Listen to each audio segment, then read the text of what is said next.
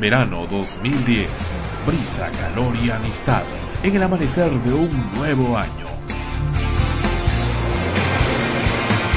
Sol, comunicación más allá de los sentidos. Frecuencia primera.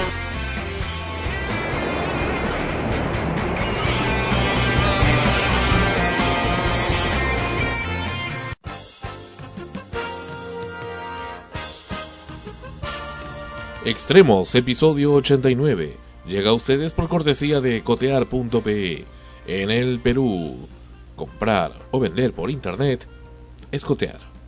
Este programa se retransmite en podcast en frecuenciaprimera.org slash extremos.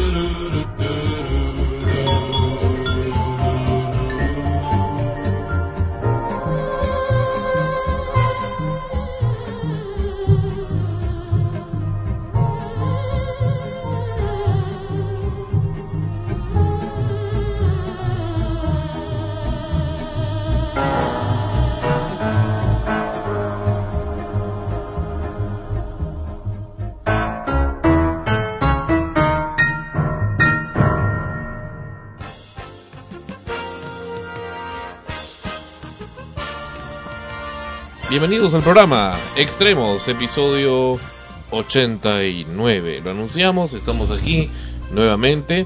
Eh, las disculpas del caso, la semana pasada tuvimos que concluir en forma abrupta el episodio 88 por las razones que en su momento hemos explicado. Bienvenidos al programa, estamos aquí en su segundo programa, en realidad, sí, así es, con Melissa Poggi, que está ya con nosotros, y Leonardo Leonardo Mancilla.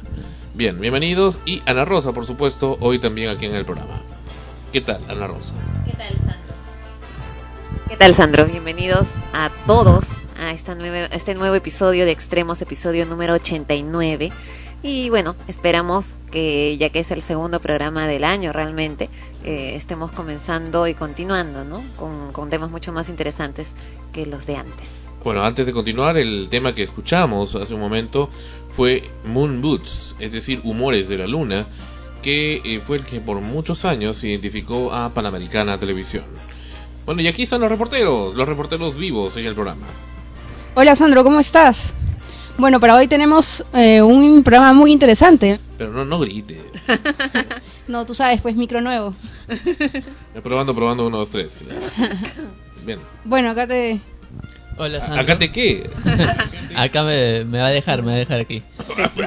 hola, Sandro. Hola, hola, Ana Rosa. Hola a todos los oyentes. Ah, perdón, escuchas. Escuchas. Allá. Ah, Oyente, oyente solamente para los que escuchan, solamente la dejan pasar. No, oyentes son los que oyen, escuchas los que atienden. Los que atienden. Mm. Bueno, hoy día creo que ofrecemos un programa interesante, hay de muchas cosas variadas, desde temas este, sociales, políticos, de actualidad. Mm. Dentro de la agenda creo que vamos a ver cuáles son los puntos, el primer punto que vamos a ver. No, no, no es que sean puntos, sucede que Extremo es un programa dinámico, es un programa donde todo puede ocurrir, en un programa el programa de lo inesperado y el programa también que ayuda al pueblo y al, público. Pues bien, eh, la semana pasada, como lo habíamos manifestado, ocurrió el muy lamentable, trágico deceso de eh, mi padre, el abogado Jorge Parodi Bocio, quien es también director de, bueno, era hasta su deceso, director de, frecuencia, de Sol, frecuencia primera RTVN. Bueno, eh, lo que sí puedo adelantar, no quiero cansarles con ese tema, simplemente dos cosas. Primero, que ya se ha iniciado una severa y minuciosa investigación en e-salud por una serie de irregularidades que se cometieron contra él durante el año 2009 y que por supuesto trajo la fatal consecuencia que ustedes ya conocen. Primero y segundo, también eh, criticar el, la poca ética de eh, la empresa funeraria que lo ha trabajado, que ha trabajado por supuesto sus eh, exequias y también la poca ética del el cementerio Parque del Recuerdo. Vamos a en su momento estar explicando estos eh, asuntos con el debido fundamento. Sin embargo, sí podemos adelantar esos aspectos que en su momento ampliaremos. Es muy curioso cómo cuando ocurren estas, estos hechos fatales, irreparables, dolorosos y muchas veces eh, aún no comprensibles para la razón humana, puesto que nos enfrentamos a algo que no conocemos o que no, no podemos evaluar exactamente como pruebas, como el concepto de Dios, como el concepto de la muerte, son temas em, de discusión de eh, universal y eterna discusión filosófica hasta el momento. Sin embargo, eh, estos estos momentos son precisamente aprovechados por bueno quienes están en el negocio eh, funerario y, y, todo esto y aparecen pues como como aves de rapiña. Y eso es una de las cosas que más me duele cuando pienso que todavía somos seres humanos.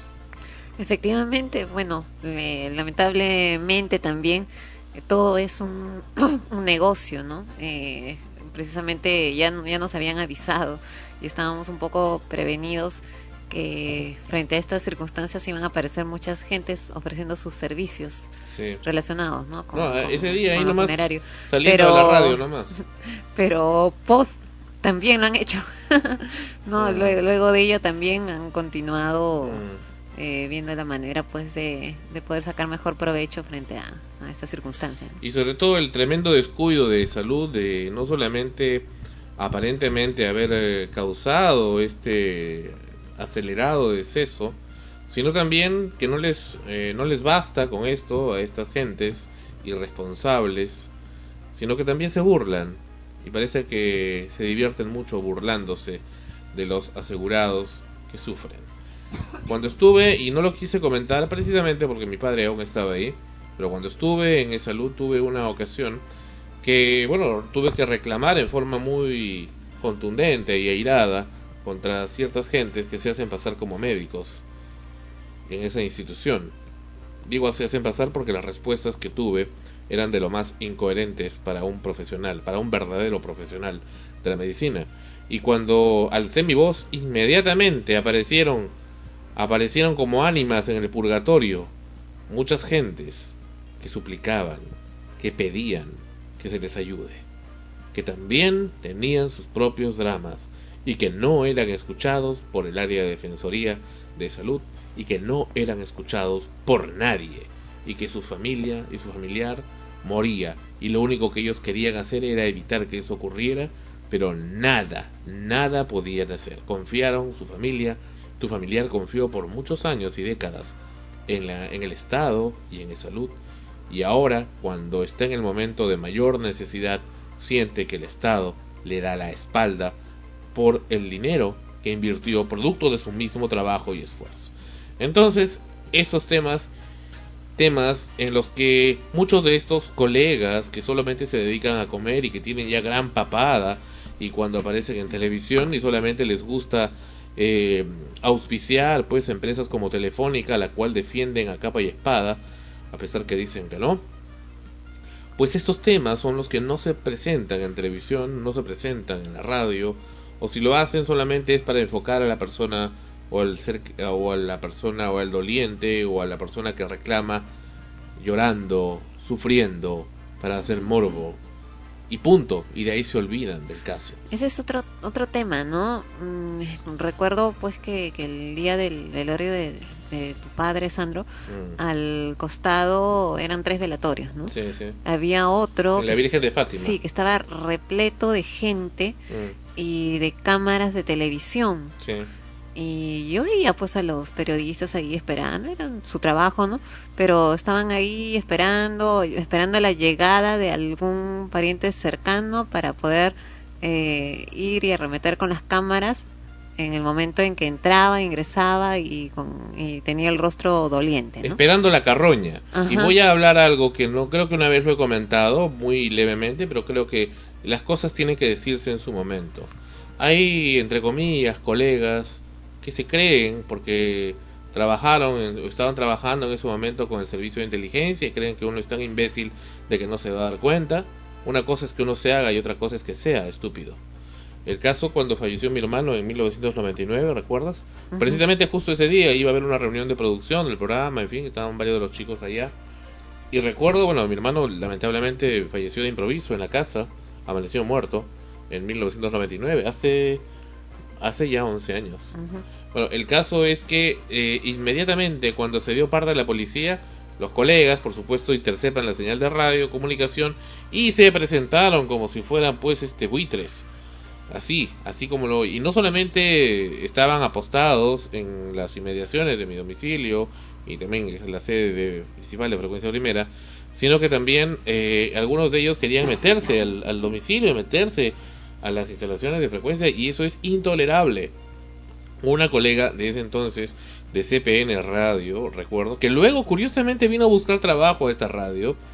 Luego, sí, sí, parece gracioso. Luego vino acá a Frecuencia Primera a buscar trabajo, vino con su currículum a buscar trabajo. ¿Por qué? Porque le habían votado la radio porque ya no, ya no estaban Montesinos en el gobierno. Así hay que decir las cosas y claramente. Pues vino y no solamente le, le veía pues a mi padre en ese entonces vivo, por supuesto, dolido, muy dolido por el impacto de el, del fallecimiento que había visto y que sentía hasta como una culpa, sino que bueno, esta le llegaba, le llegaba al huevo, ¿no? Y agarraba y se quería meter a la casa. Y dice, no, yo soy el CPN. Le digo, yo le dije, oye colega, le digo, disculpa, le digo, pero ¿qué estás haciendo? Te vas a meter primero a mi casa, y segundo que acá funciona un medio. Tú tienes que respetar eso. Y tercero, y lo más importante de todo, acá hay gente que está con dolor. Tú no puedes abusar de eso. Nada, que si tú eres periodista debes saber cómo es la cosa. ¿Qué es esto? Si soy periodista y sé que las cosas no son así. Ahora, si ella estudió en Bausate y le, enseñaron eso, pues ya sabemos qué tipo de política tiene Bausate. Así de sencillo, las cosas tienen que decirse claras. Y eso ocurrió en 1999 y no fue lo único. Muchos colegas se les decía que no graben, no, no tomen la señal en video, tomaban las grabaciones en video, tomaban fotografías y lo hacían sin ningún remordimiento.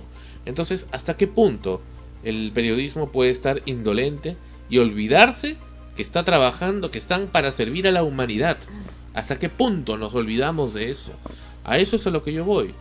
o sea, que, y al final, ¿qué se logró? ¿Qué se logró, qué se logró demostrar? Nada. Nada, nada. ¿Cuál fue el aporte social? Ninguno. ¿Se logró revivir al muerto? No. Entonces, ¿qué sentido tuvo hacer eso? Mira, uno, entiende que, el periodista va tras la información, la noticia, en, el caso, por ejemplo, de un accidente, bueno, ya, eh, los periodistas van y tratan de informarse cómo ocurrió el accidente, qué circunstancias, todo lo demás. Pero, Eso es entendible. pero venir a, pero luego, a, mí a, levantarme la posta, por favor. Al margen de, de tu caso, me refiero que luego de ello, ir hasta el... acostumbran luego ir a los velorios, no para cubrir la información de que la persona fue enterrada tal fecha y tal día, sino con la expresa intención de grabar, de captar las imágenes de las de la familia en el momento más doloroso, cuando están llorando, de tratar de hacerles preguntas para que respondan con la voz entrecortada y ver y prácticamente poner en pantallas todo el, dolor, ¿no? Que ya no tiene sentido porque es obvio que, que la gente está, la familia está dolida y es el momento en que uno menos quiere, ni siquiera ni siquiera está preparado para recibir un pésame, mucho menos para que le pongan las cámaras y el micrófono para que hablen. Y te pregunta tan estúpida, ¿y le duele? ¿Y está, ¿Y está triste por esto? No, estoy feliz, estoy rebosante de felicidad, voy a una fiesta. Claro, no, o sea, eh, a lo que uno va es de que eso ya no es una información relevante. Si se trata, por ejemplo, de un asesinato o un accidente por una negligencia, entonces la información está en otro sitio, mm. está eh, se tiene que recabar en otra parte. Mm. no en el momento en el cual se está velando y se va a enterrar o sepultar a la persona que se ha perdido. Mm. ¿no? Porque van por eso, van, por eso. ¿no? Entonces cuando escapa, cuando de repente un periodista en realidad no sabe que una noticia no solamente es infidencia, sino también es una labor de compromiso social justamente, ¿no? Eh, acaparar lo que es la muerte de, de, una persona no es en sí una noticia, siempre y cuando no esté en función de lo que quiere la sociedad. Si la sociedad realmente quiere que, que bueno, se encuentre interesada por cierto tipo de noticias, el, el periodista puede cubrirlo. Pero hay un cierto hálito de, de morbo dentro del periodismo, ¿no? Y no solamente dentro de lo que es el periodismo en, estrictamente social, sino también en, hasta en el periodismo político, con lo que hemos visto de los últimos congresistas. Es que todo viene de arriba hacia abajo. Si tienes una persona que está dirigiendo una empresa periodística como negocio, y eso se lo traslada también al jefe de redacción, al jefe de producción, al director del programa, del noticiero, y ese también se lo traslada a los reporteros. Entonces los reporteros no les interesa directamente, salvo excepciones, hacer un aporte social, lo que les interesa es cumplir con sus superiores, y punto. Y porque si no cumplen, no les pagan, y punto. Y se acabó. Donde la, mm, la honestidad, objetividad, ayuda social, humanidad que tiene que dar un periodista, eso queda de lado. Ahí simplemente es sobrevivir. Yo creo que, bueno... ¿Crees o estás segura? Estoy segura ah, que, bien. que, bueno, todos los periodistas nos queremos llevar la primicia, ¿no? Pero no es la manera. Mm, bueno, en el caso también de, del periodista Ugas, eh, se dio lo mismo, ¿no? se quisieron llevar la primicia. Pero no es la manera, no es una manera este tan insensible, ¿no? Ahora, lo, gracioso es de que, por ejemplo, ya que tomas el caso de, ese ejemplo, eh, evidentemente era un personaje público y conocido, un periodista también, o sea, en, el medio, y de hecho que captaba la atención de las personas, del, del, pueblo, ¿no? Y de los colegas, en fin, eh, las personas relacionadas con los medios. Entonces, eh, ya, es lógico que vayan. Por ejemplo, en ese, en ese aspecto tuvieron cierto, cierto tino, ¿Por qué? Porque, pues. porque, además de ser un colega, eh, la novia también era una periodista conocida y evidentemente había amistad entre, entre varias personas relacionadas, ¿no? Y tuvieron cierto tino para no tratar de involucrarse, aún así la captaron llorando y todo lo demás a lo que ella pidió que, por favor no lo hiciera.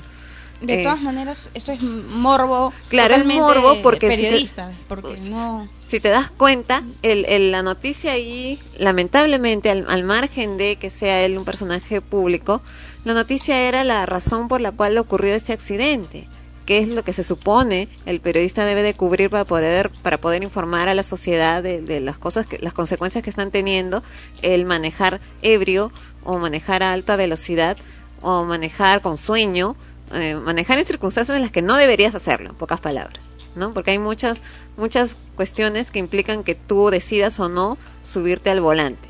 Si estás con muchos sueños, si sabes que no vas a poder manejar como lo deberías hacer, no deberías de subir al, al, carro y, y, bueno, ¿no? Y pasar por una circunstancia como esa. Pero eso se dejó casi de lado y más bien trató de cubrirse. Pero en todo caso la audiencia tampoco no guarda ese morbo como decía, que tienen los periodistas. A la audiencia no le interesa ver tantas imágenes o esas imágenes que los ah. periodistas eh, muchas veces en esos momentos de dolor buscan. Claro, a muchos, algunos no, pero no creas, hay gente que sí le gusta. Hay gente que sí se para en las esquinas a ver las portadas de un diario porque ven una foto de alguien con sangre y quieren saber qué pasó. Como cómo la aplastaron y todo lo demás. Hay un morbo natural en el ser humano por querer ver esas cosas, pero el, ahí eh, viene el problema, porque supuestamente nosotros como comunicadores deberíamos saber la forma creativa e inteligente de poder transmitir la verdadera información sin tener la necesidad de recurrir a esos factores y que, que, lo único que hace es incentivar más ese morbo en la gente que ya de por sí lo tiene, ¿no? Pero que no, no necesariamente tienes que incentivarlo más, sino que tienes que también eh, cumplir una labor hasta cierto punto de educación, ¿no? Educar a, a, la población que hay más allá de eso, ¿no? Que hay cosas más importantes atrás de eso que simplemente ver la imagen o, o, ver el, eh, con morbo el dolor de otra persona. Hablando de creatividad periodística, eh, hace poco vi a un periodista bastante conocido en los medios. ¿Quién? Que estaba que, a Bailey. Jaime Bailey. Bailey. Que estaba que le preguntaba a un familiar de Alicia Delgado cómo se sentía. Entonces me di cuenta de que la mayoría de colegas caen en este gravísimo error de preguntarle que al día siguiente de que se ha muerto su mamá, su hermano, su papá, preguntarle, oye, ¿cómo te sientes? ¿no? y, te ha dolido y se siente feo, o sea, parece que le preguntaron con, con esa idea, ¿no? Claro, ahora depende, yo no, no he visto la entrevista que tú dices, pero depende del objetivo de la pregunta. O sea, hay periodistas que preguntan eso con la intención de que la persona muestre su dolor y los demás se regodeen en, torno a ello, ¿no? Hay periodistas que preguntan eso para saber si es que realmente puede ser un sospechoso del homicidio no sé en qué circunstancias han estado, porque en, el caso que tú mencionas, pues hay muchas interrogantes, ¿no? De, la familia, del, entorno que, rodeaba a estos personajes, porque no se saben si son sinceros, si son honestos, qué puede haber causado. Entonces, que si le preguntas a la hermana de Alicia Delgado si le dolió, quizás eh, haya otra, la pregunta que está detrás de eso es, ¿fuiste tú? ¿Estuviste involucrada en el crimen? Pero también en los policiales, en la parte policial de los noticieros, se da lo mismo. Ah, eso, eh, por eso te digo, hay, hay una costumbre de los periodistas de, de, irse hacia ese, hacia ese tipo de preguntas e imágenes en general porque primero apelan al morbo. Eso es lo que va a llamar la atención para ellos del público. Ahora, también no resulta una obviedad decir, ¿te sientes mal con lo que ha sucedido? ¿No, ¿no parece más una pregunta de rutina? ¿O falta de capacidad del periodista? Obviedad no existe, sería algo obvio. Obvio, obvio.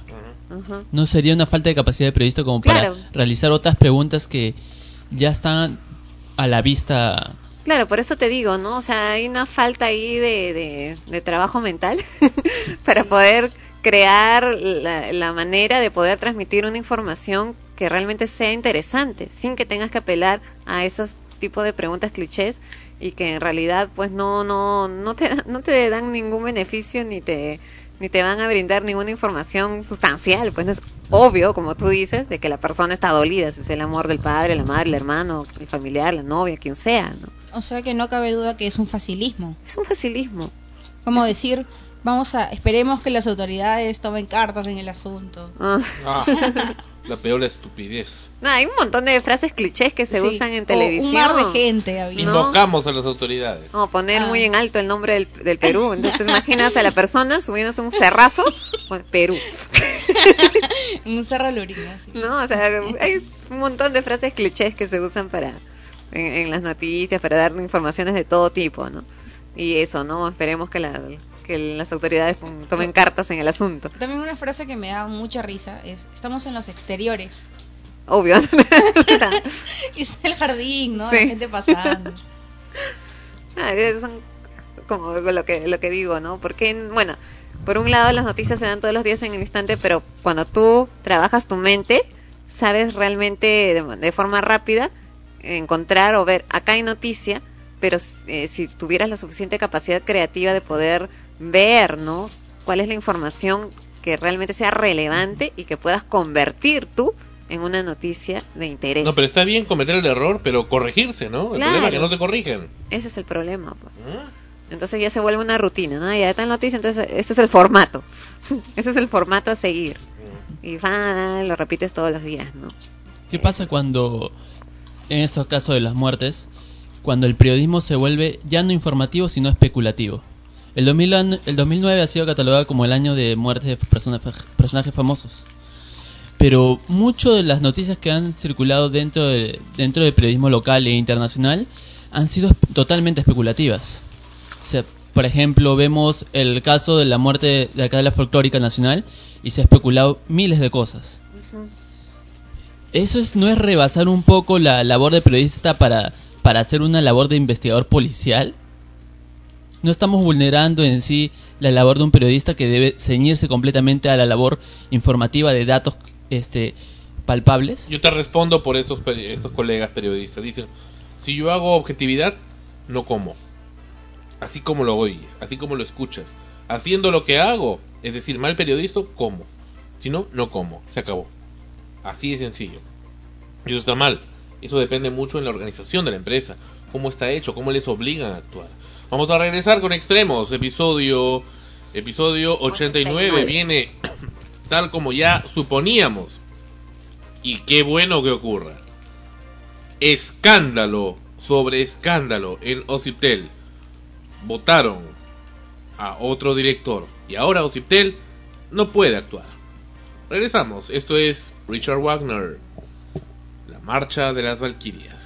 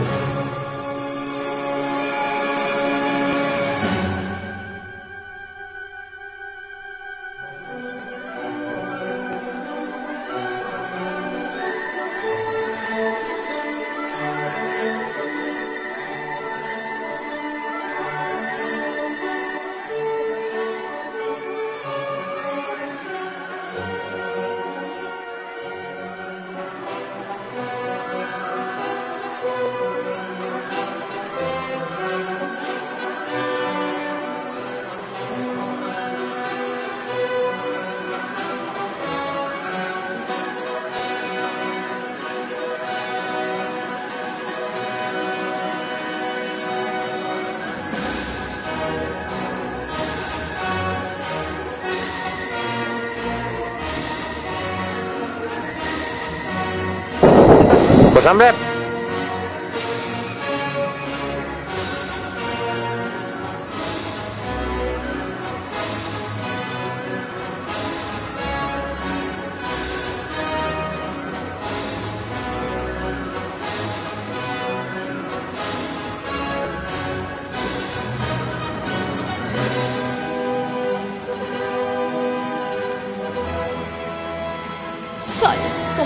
más allá de los sentidos. Frecuencia primera.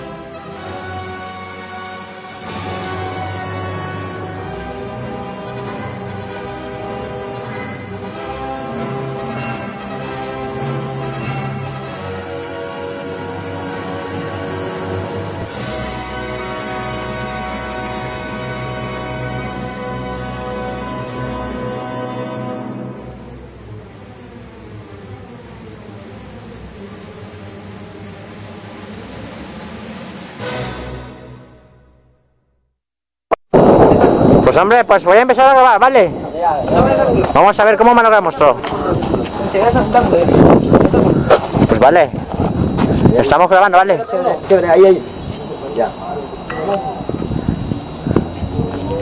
¿Salió por sola? Pues ven, pues. Oye, bien. Pues Manolo, chucha, métele un patadón, ¿vale? Quiero verlo. Ok. A tu madre. Pues tú no quieres a tu Perú, ¿verdad?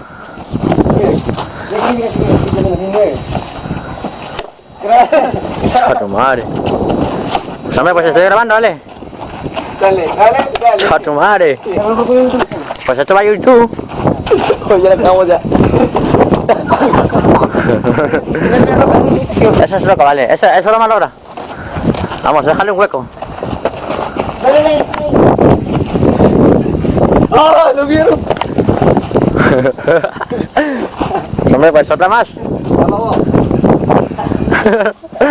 Pues, qué pendejo eres. Mi cámara, ¿qué tiene mi cámara? Marcelo. Pues ya se van. ¿Cómo estás? Hola. ¿Cómo estás, tío? Cha tu madre.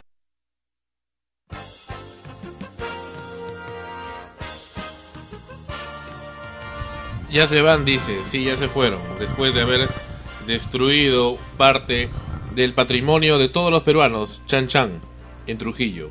Qué bonito, ¿no? Hacen grafitis. Con un cincel rayan la pared. La patean. La escupen. Y más. Ay, Hay otro video más. Salen ahí masturbándose, creo, orinando. No sé qué están haciendo. Pero en fin.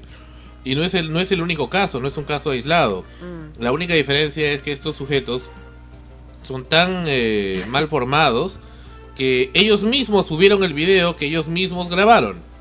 O sea, ellos mismos lo han puesto en el YouTube. Lo que pasa es que la gente lo ha visto, lo ha descargado y lo ha vuelto a subir y lo ha duplicado y ya perdió, ya perdieron el control sobre el material.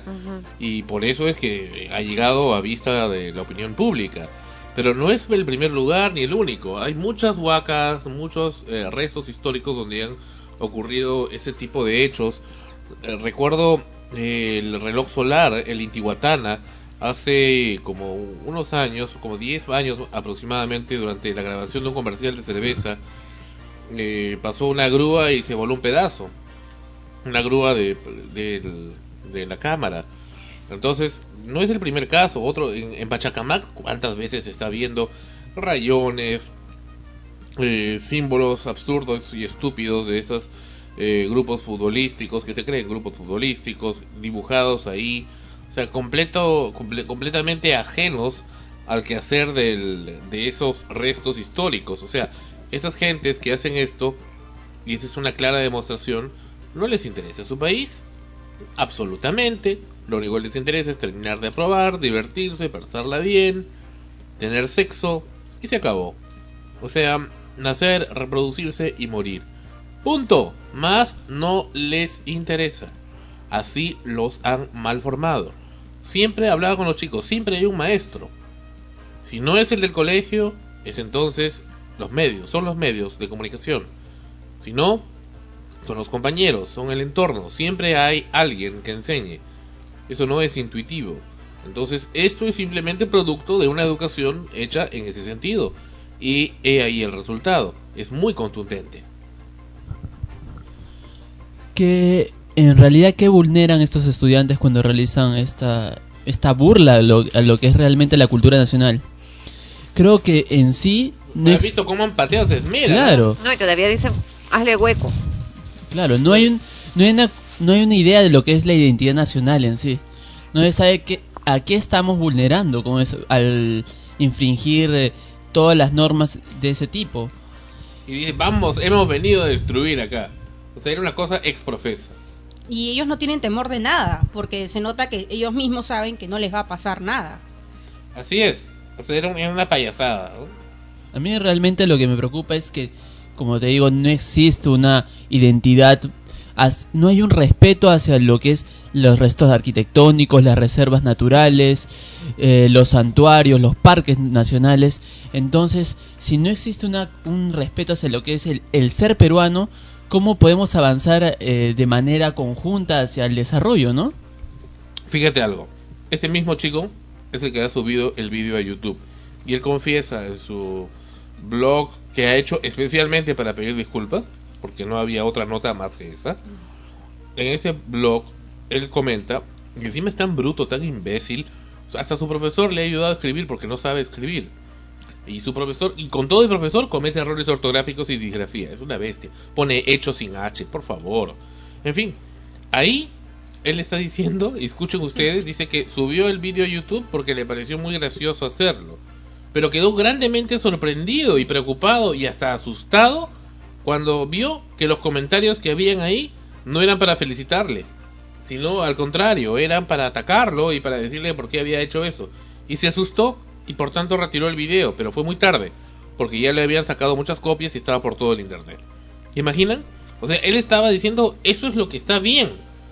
A, mí me han enseñado que esto es lo que debe hacerse. Entonces, eso no se arregla, como dice el presidente Alan García, simplemente eh, destituyendo al director, votando a los profesores. ¿Cómo se arregla? Y el padre de familia de ese muchacho dice, bueno, pero hicieron travesuras, ¿qué tiene?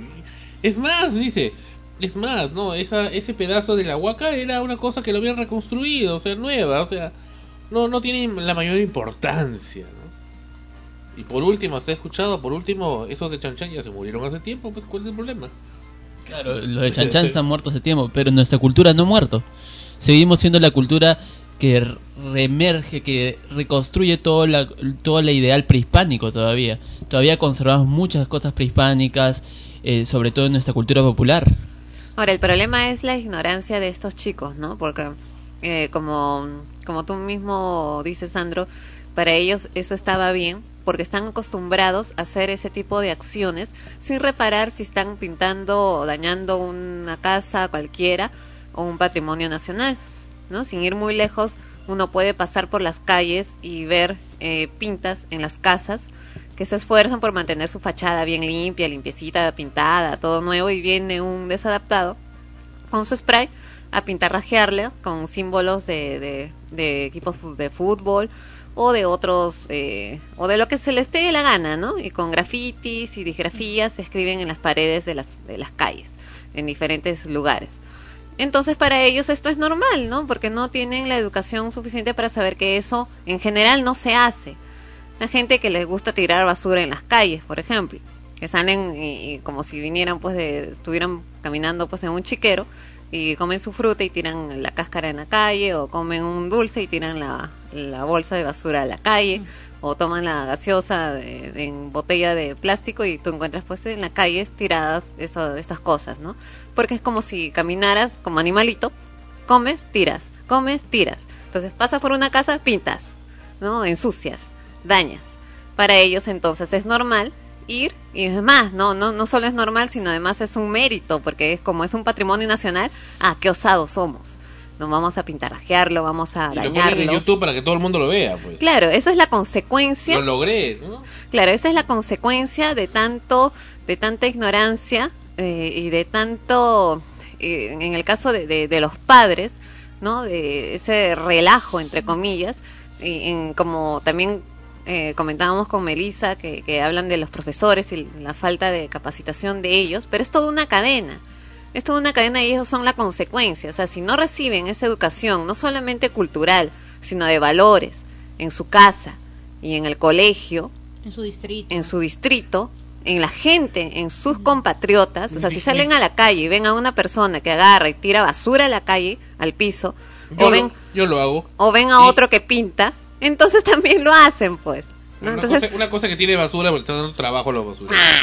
No, nada que Y ver. otra cosa, y otra cosa que estás de- destruyendo ahí. es lo mismo, es lo mismo ¿En porque igual destruyes, igual destruyes tu, tu casa, porque tu ciudad, el distrito, tu localidad es tu casa, es tu hogar. Como los que producen ruidos molestos con alarma. También lo hacen. Y nadie les hace nada. También lo hacen. Entonces no podemos, o sea que como que él lo hace, yo también lo hago. Es lo mismo que ellos están haciendo. Yo pinto la- las, las ruinas de Chan Chan porque otros también lo hacen. Pero en la internet encontramos, por ejemplo, que los jóvenes no solamente faltan respeto a un patrimonio cultural, sino que les parece tan normal porque así como faltan el respeto a esto, se faltan el respeto a ellos mismos, a los demás, Claro. a sus cuerpos, ¿no? Entonces, Claro, y es lo una, ven como una- algo una muy- cadena, pues es, es- normal. Lo ven algo muy normal, pero en realidad no lo es. Claro, entonces Pero- estos chicos han pintarrajeado eso, lo han grabado y lo han subido a YouTube pensando pues que esto además de ser normal, además ahora era algo este osado, ¿no? Y uy, mejor todavía, ¿no? Y como decía hace un momento, sin ningún temor. O sea, ellos mismos saben de que lo van a subir y que va a ser una gracia y que, bueno, ahora no sabían que iba a, causar tanta polémica, pero al fin y al cabo no les va a pasar nada porque, bueno, se han escuchado miles de amenazas, tres años en un reformatorio. un- Pero no, no, al final no, no creo que... No creo no que sé no- por no qué sabemos, actuaron ¿no? de esa forma, dice el director. Lo lamentamos mucho, reiteró el subdirector del colegio Luzurriaga. Ante esa situación, Mauro Cóndor Carrasco, subdirector del colegio, pidió perdón al país por el ataque. Nos sentimos muy apenados por lo que ocurrió y le pedimos perdón al país. Expresó tras manifestar que las promociones de su centro educativo suelen visitar Chan Chan desde hace 20 años y que jamás se presentó un hecho similar. Yo diría, jamás eh, se subió a YouTube un hecho similar. ¿Cómo saben si no ocurrió? Capaz era una tradición de ese colegio hacer eso y otras cosas. ¿Cómo lo saben? Me da la impresión que por ahí es la cosa. ¿eh? Y me causa mucho también la atención porque hablan con ese dejo medio español, ¿no? Bueno, parece No, ser gracia. Claro, es una forma de hacerse los graciosos, de, como están en un lugar, una ruina, como si somos turistas, como extranjeros, qué sé yo, pues no, una, una, era parte de su, de su payasada. Claro, pero eso es una idea muy común, dicen. Los únicos que respetan nuestro acervo cultural realmente son los turistas, parece. Porque nosotros los peruanos deberíamos ser los primeros que deberíamos cuidar los parques y reservas nacionales, los santuarios históricos. Claro, es que los turistas vienen de un país en donde se les ha educado para que respeten este tipo de, de, de- de lugares, o sea, lo respetan en su, en su hogar. Es como que tú sales de tu casa a visitar la casa de otra persona y eso no te da derecho a llegar a la casa de otra persona, a ensuciarla, a maltratarla, ¿no? a, a arruinarla.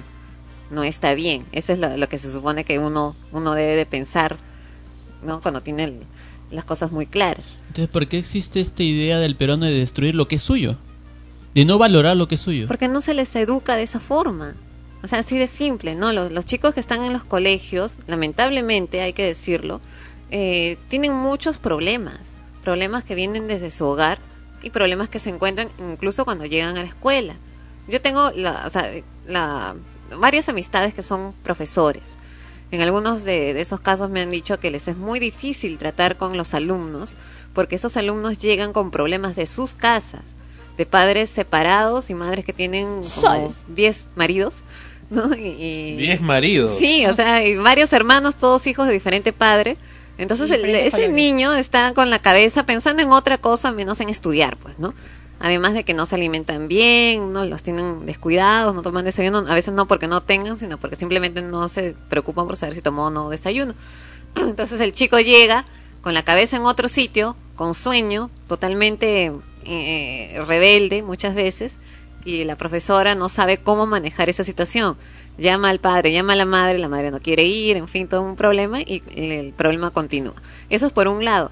Por otro lado, a veces te encuentras con profesores que te das cuenta que su nivel eh, educativo, incluso para escribir, ¿no? Faltas ortográficas, y tú te preguntas cómo pueden ser educadores si tienen estos problemas.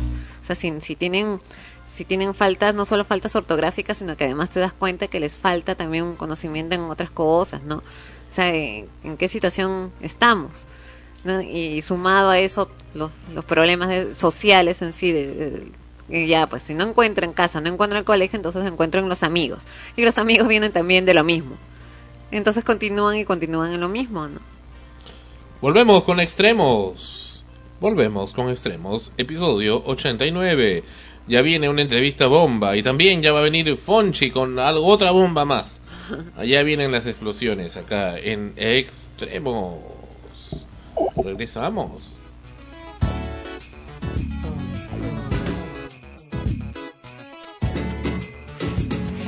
Sol, comunicación más allá de los sentidos. Frecuencia primera.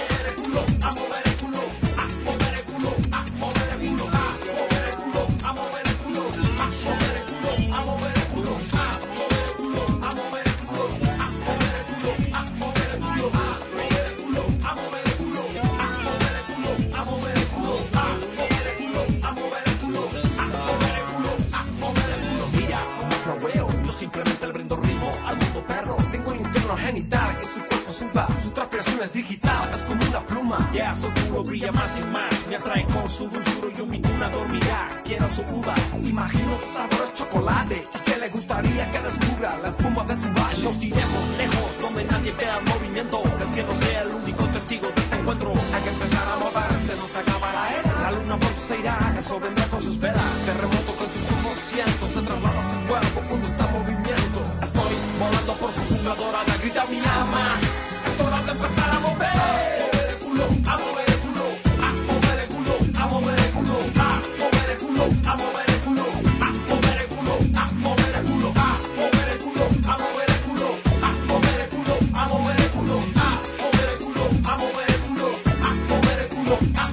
Destinado a bailar ante Dios como un río que fluye en cielo hacia vos. Nuestra vida es conocida por un modo umbilical de ritmo alterando el sentido de solo estar vivo.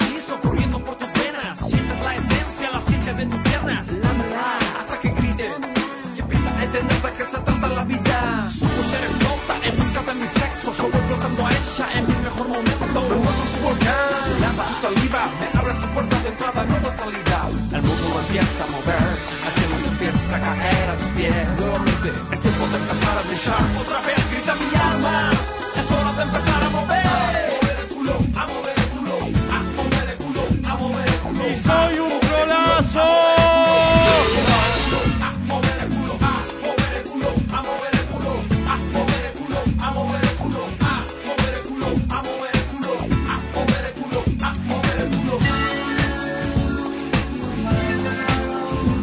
Peter, abuela, ¿qué pasa? ¡Soy putazo! ¡Te saliste puto como la abuela!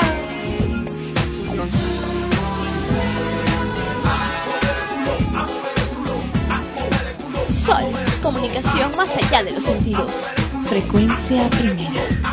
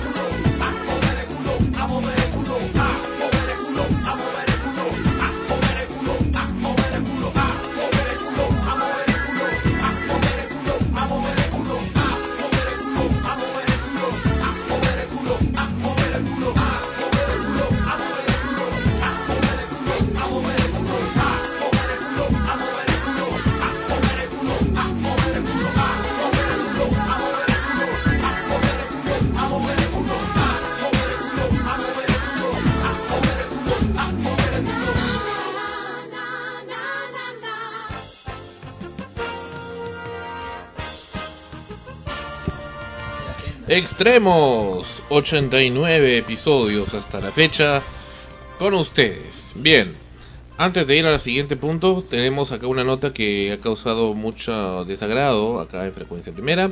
El diario El Trome en su versión internet pone, y ya lo ve, puntos suspensivos, somos campeones otra vez, la mitad del país festeja y la otra llora. Gremas se refiere a un grupo llamado Universitario de Deportes, grupo que se dice ser futbolístico, ganaron clásico el clásico es un, una confrontación futbolística, un encuentro, un campeonato entre dos principales grupos que son supuestamente los eh, más representativos del, país, uno llamado Universitario de Deportes y otro llamado Alianza Lima. Y se llevaron título después de nueve años. Entonces el texto dice, y ya lo ves, somos campeones, otra vez la mitad del país festeja y la otra llora. Cremas ganaron clásico y se llevaron título después de nueve años. Una vez más, el Grupo del Comercio, a través de su diario Trome, diario hecho precisamente para llegar a los sectores más embrutecidos, presenta la disociación, es decir, hacer que la sociedad no esté integrada. Una vez más, insiste y trata de posicionar el concepto que en el país simplemente existe un grupo y otro. O sea, unos que están con el grupo de Alianza Lima y otro con Universitario de Deportes. Y se acabó. Y quien no lo está es una especie de paria es decir, no, pertenece a ninguno. Y eso es completamente equivocado, porque estamos hablando de un par de grupos decadentes, mediocres, que no ganan nada, no sirven para nada desde hace muchas, muchas décadas. Entonces, ¿qué sentido tiene bajar la, la moral de los peruanos insistiendo en que se admire a ese tipo de ídolos, entre comillas? insistiendo en que definitivamente uno o pertenece a una mitad de la naranja o a la otra. ¿Por qué tienen que ser dos mitades? ¿Por qué tenemos y que tenemos que necesariamente estar de uno y otro? Y este conceptito de Alianza U que de Alianza U está hace tiempo insistiéndose, hace muchos, muchos años. Y en los últimos años se ha insistido más aún. Y ver un titular de ese tipo en el diario El Trome me ha causado mucho desagrado porque no es tan gracioso colocarlo. Hay mucha gente que sí considera que necesita tener el sentido de pertenencia. Entonces cuando dice, oye, entonces mira, pues tú no estás ni en uno ni en otro, entonces estás equivocado, estás mal, eres un enfermo, estás, incorrecto, ¿no? O sea, y no necesariamente es así. Tengamos en cuenta que la mayoría, la mayor parte de la población ha sido capacitada y ha sido educada para no razonar necesariamente los conceptos que uno percibe. Entonces simplemente se deja llevar como la manada, como las ovejitas. Ah, hay gente que nace eh, ya siendo de un equipo futbolístico y no sabe por qué, simplemente mm. porque así se lo impusieron sus padres, su mm. familia, mm. que desde bebitos, ¿no? Los vemos con sus politos de la U, de la Alianza. No, si se ponen al Cristo, al Cristo, por Dios, al Cristo, Dios. Lo pones ahí con su, su polo o de Alianza o de la U, dependiendo el polo que compres. Claro, eso tendría lógica pues si fueran dos equipos de fútbol con reales méritos, ¿no? Que tú puedas, yo no entiendo mucho de fútbol porque en general no me agrada mucho, no, no. Cuéntame de fútbol y ahora que me vas a visitar en Buenos Aires. Ya. Se ve lo que es fútbol, futbolista. Bueno, ya no sé, pues, ¿no? Yo no veo fútbol. Pero yo, lo vería, yo lo vería al, al, ¿cómo se llama este? Al cacallero. Pero el asunto es que cuando ves este estos equipos que, que juegan, eh, no, no, o sea, ni ganan. Se han, caracterizado, sobre todo la U el último año, por hacer mucho escándalo. Claro, no, mm. esa es la, la clásica. O sea, lo, para lo único que conoces, al menos el único conocimiento que yo tengo de, de los eh, futbolistas de estos equipos que tampoco sé a cuál pertenecen, si a uno u otro, es por las portadas que salen en los diarios chichas, porque los encuentran eh, diamantes, ¿no? En trampa, con alguna vedette vedette entre comillas, ¿no? Con una bailarina, ¿ya? O porristas, como ahora les dicen, ¿no? Eh, en un carro, en una discoteca, y ahí recién me entero que el pata es futbolista de uno de los equipos. Pero por sus méritos, porque sea un buen futbolista, un buen delantero, arquero, no sé en qué posición estará, nunca sé, ¿no? Y por otro lado, cuando de estos equipos salen para formar parte de la selección, peor todavía porque nos hacen quedar en vergüenza, ¿no? En vergüenza mundial, porque no nunca llegamos a, ningún mundial. y, y, encima pues la gente o los comentaristas de deportes están hablando de los descuentos de puntos, o sea, a ver quién pierde para ver si tengo la posibilidad de entrar en la lista y tener alguna posibilidad de llegar. O sea, la única posibilidad de poder llegar a un campeonato es porque los otros equipos eh, tengan la mala suerte de perder y eso me favorezca. Pero no porque realmente seas un buen equipo que, que con sus méritos pueda llegar a ser un buen partido y ganar. Pero hay que también, también tener en cuenta el medio en el que se ha sido publicado eso, ¿no?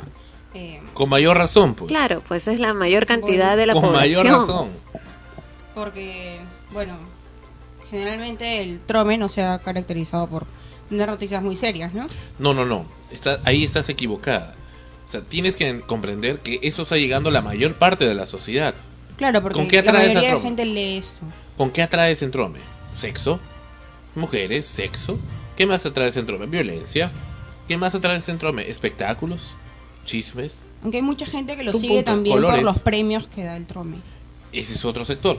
Ese es otro sector. Pero, pero estoy diciendo de las cosas principales. Los premios, ¿Y los premios qué significa? ¿Qué, ¿Qué quiere decir los premios? Los premios quiere decir dependencia, no trabajar. Es decir, yo quiero ganarme el premio simplemente para no trabajar porque te dicen, controme, olvídate los problemas, los pagos escolares, todo eso porque te lo paga todo. Olvídate los regalos porque solamente te lo paga. En realidad no te lo paga, es un sorteo en realidad, donde solamente va a haber uno, dos, tres ganadores y se acabó. Frente a miles que van a estar participando y vamos a ver si te lo sacas o no te lo saques. Lo más probable es que no te lo saques. Pero te venden esa idea. Entonces te venden la idea de la dependencia.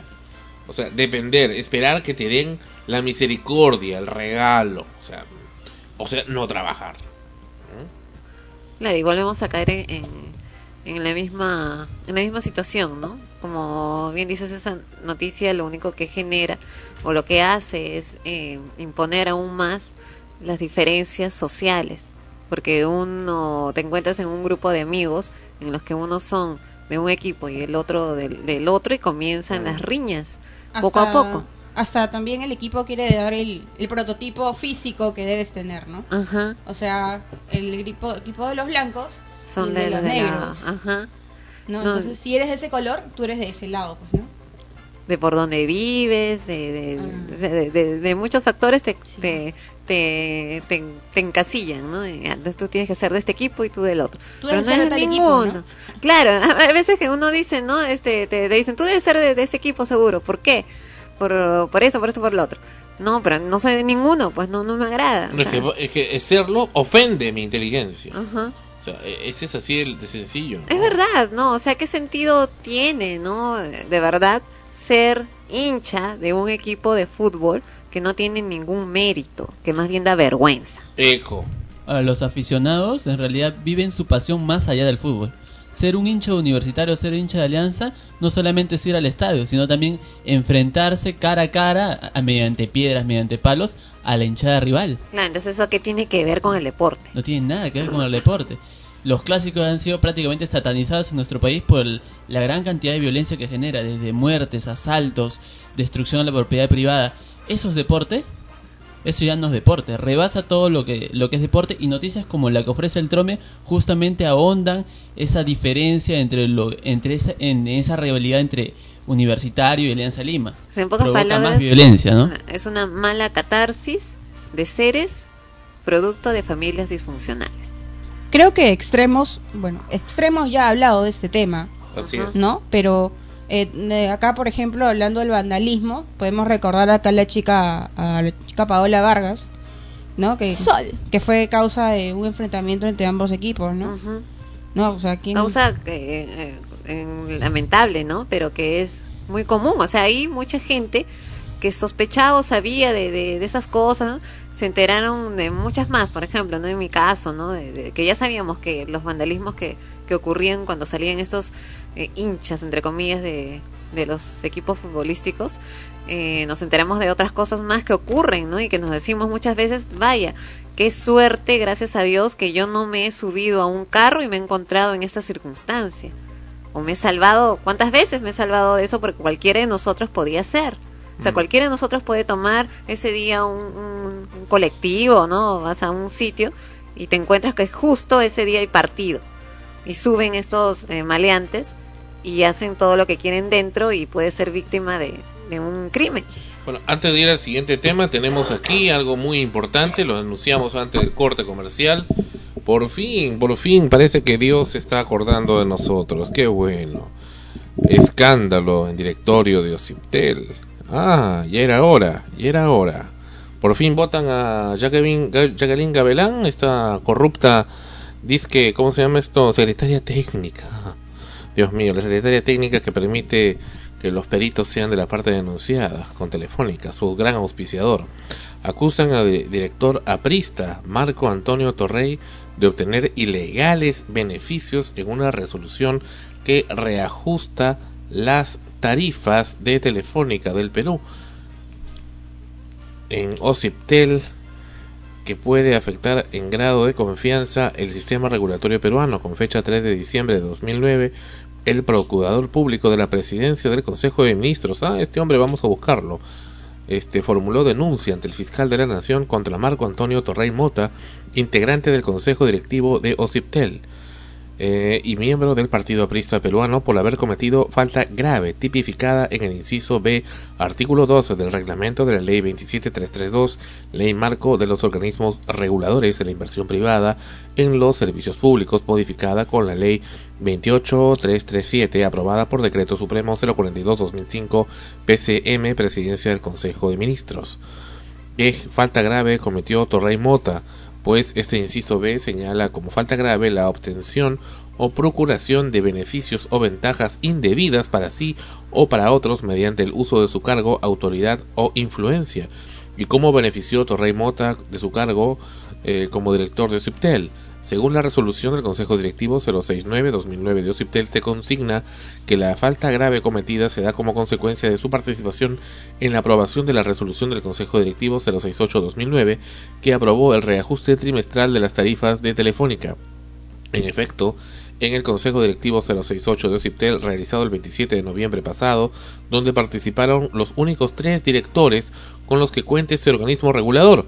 Ya solamente quedaban tres, Marco Antonio Torrey Mota, Marta Carolina Linares Barrantes y Guillermo Thornberry Villarán, quien preside el Consejo, se aprobaron las nuevas tarifas de Telefónica para el periodo diciembre de 2009-febrero 2010, por supuesto, reajustadas.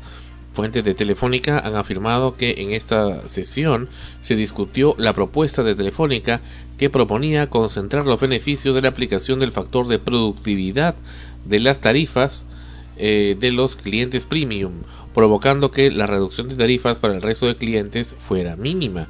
Esta propuesta fue avalada por Torrey Mota y Linares Barrantes, ya se imaginan por qué, eh, pero con el voto discordante del presidente del Consejo Directivo de Ociptel. Consumado el hecho, a Thornberry le dio mala espina este inusual apoyo, por lo que ordenó realizar una extensiva investigación que se materializó en una denuncia ante la Procuraduría de la presidencia del Consejo de Ministros el 2 de diciembre, al encontrarse indicios razonables que el señor Marco Antonio Torrey Mota ha incurrido en el causal de grave falta tipificada en el artículo en el inciso B del artículo 12 de la Ley 27332. A la par, Thornberry convocó a un nuevo consejo directivo al que asistieron Linares Barrantes y Torrey Mota, donde se expuso los graves hechos, luego del cual se decidió declarar de oficio la nulidad de la resolución 068 que aprobaba la propuesta de Telefónica por agraviar el interés público. Pero si Ociptel agravia el interés público en forma permanente, es una vergüenza esa entidad. Este hecho se consigna en el acta de la resolución 069 del 4 de diciembre, donde se registra que Torrey Mota se abstuvo de votar. Ese mismo día, el tema explotó en las altas esferas gubernamentales que ante las evidencias que no les quedó otra que aprobar la resolución 319-2009 de PCM firmada por el presidente Alan García, el, primer, el premier Javier Velázquez, el mismo que estuvo en esa juerga eh, bisexual en Brasil, así es, eh, el ministro de Economía Luis Carranza y el ministro de Transportes Enrique Cornejo, donde se remueve del cargo a Torrey Mota del cargo de miembro del Consejo Directivo de Ociptel. La resolución apareció el 5 de diciembre en el diario oficial. El escándalo de Ociptel pone en evidencia que los cuatro organismos reguladores, Ociptel, Ocinermin, Ocitran y SUNAS, vienen tomando decisiones sin contar con la totalidad de sus integrantes del Consejo Directivo, debido a que la presidencia del Consejo de Ministros ha tachado los resultados de las últimas convocatorias públicas para la elección de los, directorios de los directores faltantes. A la fecha se han llevado a cabo dos concursos públicos para los cuales, para los cuatro organismos reguladores en virtud del Decreto Supremo 014-2008, a los cuales postularon técnicos y profesionales experimentados. El primer concurso se convocó en marzo de 2008 y el segundo en marzo de 2009, conformándose sendas comisiones multisectoriales presididas por la PCM. Han pasado siete meses y se está convocando a un tercer concurso público similar al del 2008 y 2009. Bueno, si no hay nadie, entonces yo, yo postulo, pues. Yo postulo, entonces se acabó. Si tanto inepto, tanto imbécil en Ociptel, como esta mujer, este Jacqueline Gabelán, que hace, se hace, funge de, de, de secretaria técnica, el gran escudo, el gran escudo y el gran embudo de Telefónica. ¿Qué, ahí. qué- qué responde Telefónica? Telefónica, oh, Telefónica, por supuesto, siempre limpia e inmaculada. Responde en una conferencia de prensa a donde invitaron, por supuesto, a los periodistas con comida, mujeres y otras cosas.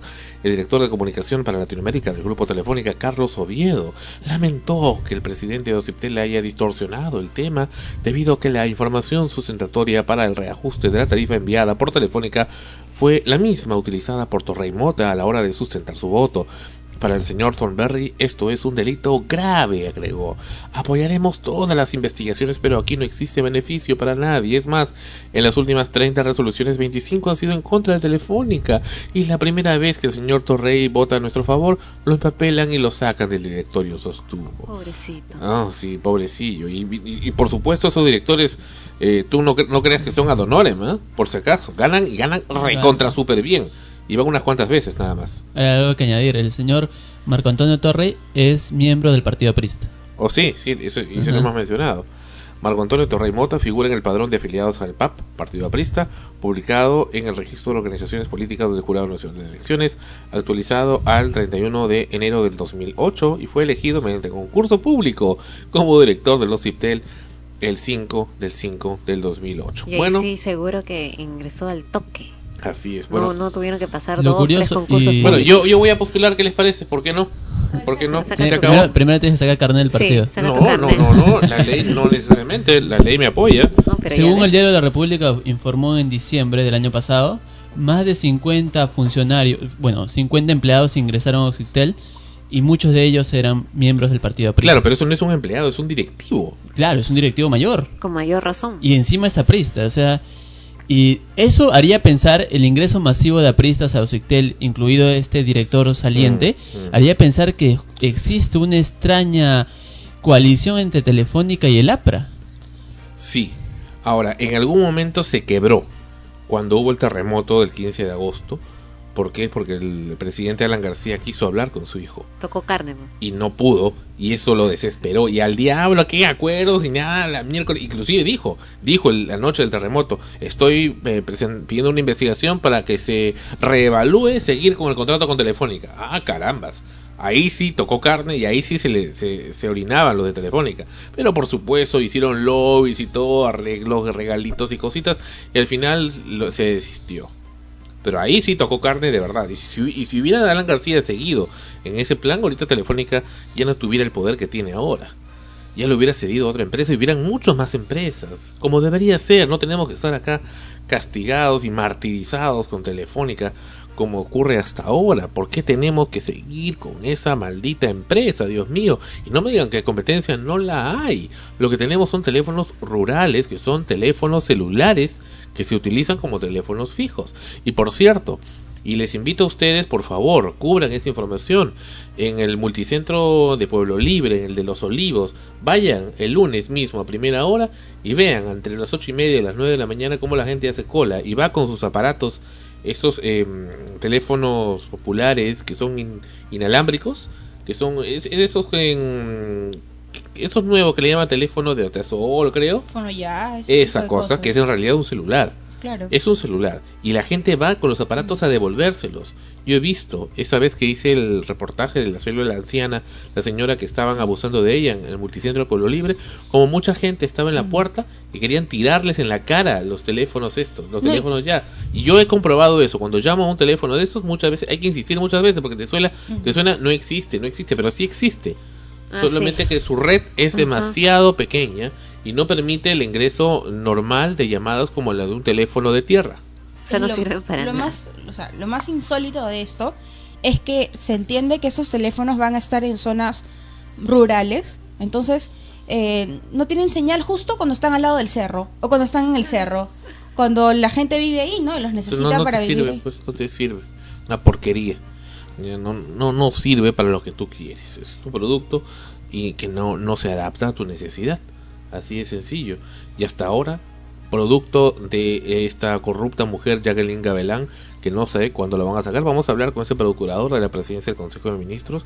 Parece un hombre interesante, parece un hombre inteligente, para ver qué se hace con Ricardo Castro se llama, el procurador del, del, de la presidencia del Consejo de Ministros. Sí, así es, para ver qué hace con esta esta mujer Jacqueline Gabelán, que es todo un cáncer dentro de Ociptel, ya que lo único que se encarga es de denegar, por supuesto, las, eh, los pedidos, las apelaciones o eh, aceptarlas, darlas por aceptado, pero sin sanción alguna y permitir la impunidad de su gran empresa telefónica que tanto le encanta apoyar, a pesar que dice que no. Regresamos, ¿qué pasó? ¿Nada? Nada. Bueno, no, no pasó nada, en efecto, no pasó nada. volvemos, volvemos con extremos. Ya viene la bomba. En unos momentos. Oh, sí, ya viene, ya viene. En unos instantes aquí en extremos. Viene John, James Horner y Rose.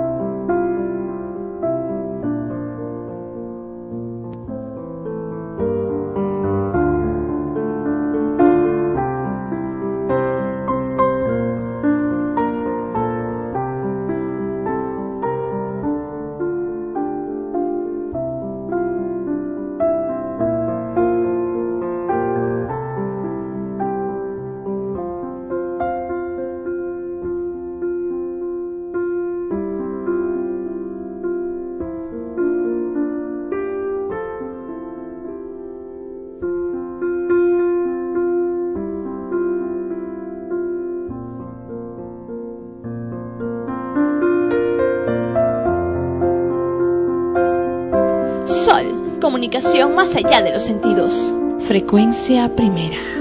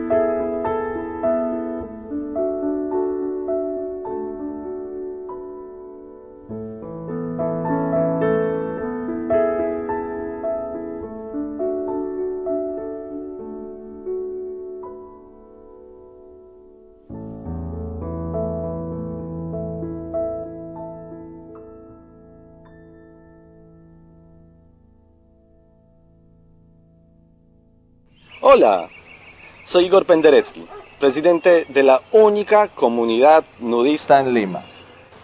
Antes no podíamos salir a comprar nada. Pero ahora, Cotear nos cambió la vida. Podemos comprar y vender por internet. Coteamos nuestra ropa que ya no usamos y pude cotear mi cámara digital que tanto quería. Ahora tenemos una vida plena y no nos falta nada. En el Perú, comprar y vender por internet es cotear. Verano 2010. Brisa, calor y amistad en el amanecer de un nuevo año. Sol, comunicación más allá de los sentidos. Frecuencia primera.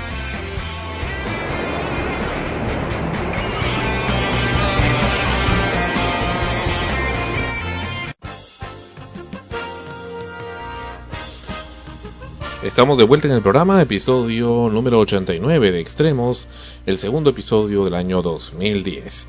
Bien, eh, ustedes saben que acá en frecuencia, en Sol, frecuencia primera, siempre somos transparentes, no tenemos problema en decir lo, que hacemos y bueno, algo que, una práctica que hemos estado haciendo desde hace buen tiempo es un anuncio en algunos sitios de internet como en el website de CompuTrabajo.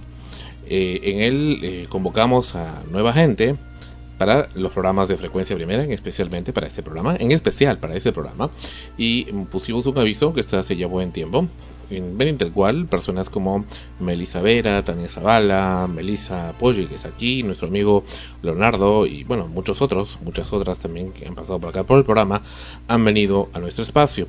Bueno, esto se ha venido haciendo a lo largo del tiempo, no solamente para extremos, sino a lo largo de las décadas en frecuencia primera. El aviso que hemos puesto concretamente dice a la letra el siguiente texto que les voy a leer a ustedes amigos escuchas. Dice, reporteros y reporteras, conductor y o conductora para programa periodístico de radio. Y antepone luego en el cuerpo del mensaje la siguiente frase, favor leer y comprender antes de contactar. Perfecto. Prosigue. Buscamos reporteras o reporteros para programa periodístico de radio o podcast vía internet. Requisitos: pulcra ortografía y dicción, joven y carismática presencia y voz, con energía objetiva para debates y discusiones, proactiva y sin tendencia política o religiosa, que le encante descubrir, ideal con estudios o grado en ciencias de la comunicación e idioma inglés. No se remunerará ni brindará viáticos si se otorga certificado, crédito de imagen y capacitación. Indicar teléfono fijo y móvil para contacto. No tirarnos los C.V, es decir, currículum vitae, por email sin conocer los términos y condiciones de la convocatoria y sin hacer una presentación personal escrita referente a lo específico que aquí se solicita. Se trata de un programa periodístico dedicado a, perseguir causas justas, hacer razonar a la audiencia y hacer reportes creativos. Voy a hacer aquí, y bueno, habla de tres meses renovables y prácticas compensadas con capacitación. Voy a hacer aquí una salvedad muy importante para el conocimiento del público. Frecuencia Primera, Radio, concretamente, es una organización no necesariamente con fines de lucro, es sin fines de lucro y su orientación es ayudar a la sociedad. Ahora, eso no significa que toda la organización Sol, Frecuencia Primera, sea una entidad pues filantrópica o, o, o, esperando simplemente la buena de Dios. No, lamentablemente, por más que nos gustaría que fuera así, no es así. Tenemos un área de servicios donde por supuesto se les cobra a nuestros clientes a los que llamamos clientes benefactores. Ahora bien, cada programa de frecuencia primera que se realiza, al menos lo que sale en la radio, debe tener su propia caja, su propio dinero, ergo su propio ingreso. Ahora, si tiene su propio ingreso, de ese ingreso naturalmente debe distribuirse entre quienes participan en la producción, empezando por el productor y director del programa, consecuentemente con los conductores que más participan, reporteros, colaboradores, sonidistas, eh, servicios de transmisión, en fin, en fin, en fin, todos los gastos que acarree eso y por supuesto una utilidad. Eso dentro de un mundo ideal.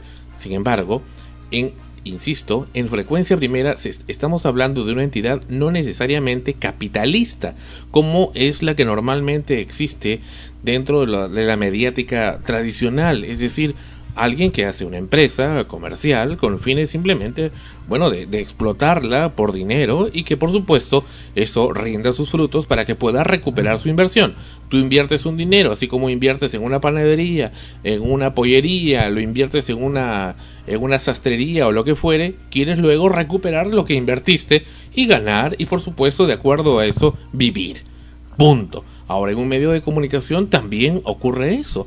Los medios cobran y buscan, por supuesto, vivir a partir de eso. Ahora, en el caso de nosotros es diferente. Frecuencia Primera tiene ingresos aparte. Tiene ingresos por el área de servicios.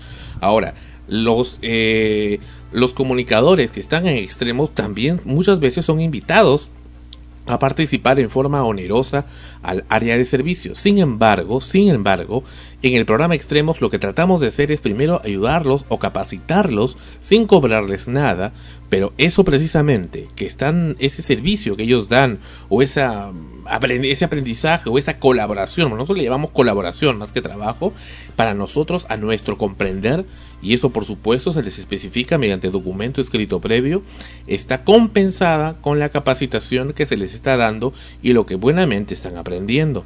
Por eso, esa es la política de nosotros. Si nosotros comenzáramos a darle desde un principio dinero a ellos, tendría que salir, salir de nuestros propios bolsillos y no sería justo ni correcto, puesto que el programa no tiene ingreso. Sería justo y correcto si esto produjera un beneficio en mí, eh, para mí, en lo personal. Si la participación de todos los que estamos acá, todos los que están acá, produciera un beneficio para Sandro Parodi o para Frecuencia Primera lucrativo, y ellos, por supuesto, siguen haciendo su trabajo y no están ganando, por supuesto que eso está mal. Pero si no es el caso, entonces, ¿de qué estafa estamos hablando? Hablo de estafa porque eh, justamente, y es muy lamentable, el día 3 de enero, precisamente el día que estábamos acá lamentando el fallecimiento de mi padre, y que estábamos de luto, precisamente, entre todo esto, bueno, por ironías del destino, no quiero decir que sea a propósito, por ironías del destino, el eh, colega Luis Alberto Guerrero nos eh, envió un mail masivo a mucha gente, entre ellos a nosotros mismos, y estaba atacando acá en su correo a nuestra colega y amiga mi asistenta personal Jessica Díaz Smith. A Jessica Díaz, quien hizo precisamente a mis órdenes la convocatoria, le dice, atención señora o señorita Jessica Díaz, es señora la respuesta primero con asombro y luego con justificado rechazo vuestra, entre comillas, oferta de trabajo en Compu Trabajo. Lo reproduzco más abajo para su información. De, para información de mis colegas, dice entre paréntesis el colega Luis Alberto Guerrero, a quien continúo leyendo y citando en su correo electrónico del día 3 de enero 2010 a las 1630. Como antiguo periodista, eh, falta la diéresis en la U, me parece una sinvergüencería este maltrato a una profesión que ya va de mal en peor por culpa de propietarios de medios que consideran al periodista como un artículo de segunda calidad en una redacción. ¿Cómo es posible que existan sujetos que se sientan editores como los representados por usted, capaces de exigir pulcra ortografía y, dicción, joven y carismática presencia y voz, con energía objetiva para debates y discusiones, proactiva y sin tendencia política o religiosa, que le encante descubrir, ideal con estudios o grados de ciencia de la comunicación e idioma inglés, y que para remate tengan la desvergüenza de publicar que no se remunerará ni brindará viáticos. ¿Cómo creen ustedes aprendices de explotadores que se ha conseguido una pulcra dicción y buena ortografía. ¿Acaso les cayó del cielo? ¿No tuvieron que invertir en leer mucho, en ver buen cine o en realizar estudios de ciencias de la comunicación o idiomas? ¿Acaso el caramelo que ofrecen de si se otorga certificado, crédito de imagen y capacitación, es suficiente para recompensar el esfuerzo de un meritorio eh, o practicante, el cual merece el mayor respeto, casi tanto como un profesional. En mis tiempos Yo también fui practicante en una redacción en expreso y bien me pagaron los viáticos, pasajes y alimentación y me respetaron en mi aspiración de ser periodista. ¿Qué respeto infunden ustedes al exigir lo máximo y ofrecer lo mínimo? Quizá no les guste este comentario, pero en nombre de los periodistas peruanos les pido que dejen de publicar su convocatoria, porque los jóvenes aspirantes a futuros periodistas no merecen esta afrenta por parte de un grupo de desclasados como parecen ser ustedes. Continúa atentamente Luis Alberto Guerrero, y aquí reproduce luego la convocatoria que publicó a mis órdenes Jessica Díaz. Lo tenemos precisamente al colega Luis Alberto Guerrero en el teléfono. Le quiero pedir mil disculpas por hacerlo esperar tanto. De todas maneras, en unos momentos vamos a estar con él al aire, pero antes quisiera el comentario de Ana Rosa al respecto. Brevemente, para darle paso al colega. Bueno, eh, en primer lugar, el aviso como ha sido redactado, precisamente eh, se explican esos términos antes de comenzar eh, la, la, persona cuando está leyendo el aviso, ¿no? Que se lea claramente lo que se está anunciando ahí para que precisamente aquellas personas que estén de acuerdo con lo que se está diciendo sean las que se integren o, o llamen o, o respondan al anuncio, ¿no? Eh, no se les está engañando porque bajo ningún concepto se les dice eh, todas las bondades y cuando recién llegan acá se les dice que no se les va a, dar eh, dinero en efectivo, sino que se anuncia desde antes para que no hayan precisamente esos malos entendidos. ¿no? Ahora entendemos perfectamente también la posición de cualquier persona que efectivamente invierte su dinero en estudios y en leer y, tratar de tener una buena ortografía porque invierten dinero y tiempo en eso que obviamente también cuando salen quieren eh, recuperar esa inversión realizada y es lo que tú dices, ¿no? Si es que eh, nosotros tuviéramos el dinero para hacerlo, muchas veces lo hemos discutido entre nosotros mismos, que cuánto nos gustaría poder tener efectivo en caja del programa para poder también compensar de esa manera a, los, a las personas que vengan a colaborar con nosotros y que realmente también lo merezcan, ¿no? O sea, que realmente cumplan con, con lo que se está solicitando para poder remunerarlos y, dicho sea de paso, eh, si esto llegara a suceder, no hay la menor duda que también se haría. Mientras, eh, se, lo que se les compensa es pues con lo que nosotros podemos darle, ¿no? Que es un intercambio, como tú mismo dices, de conocimientos y de la experiencia también. ¿No? Porque si bien es cierto, eh, mucha gente llega con una buena ortografía, eh, los que logran llegar, porque también se descartan a mucha gente que a pesar de todas las indicaciones puestas en el aviso, mandan el currículum con en vez de QK, ¿no? Mm, de frente, Y cuando se les llama ni siquiera saben a dónde mandaron el aviso, o sea, simplemente eh, mandaron su currículum cual volante. Entonces, por ahí nada más ya descartas, pues, ¿no?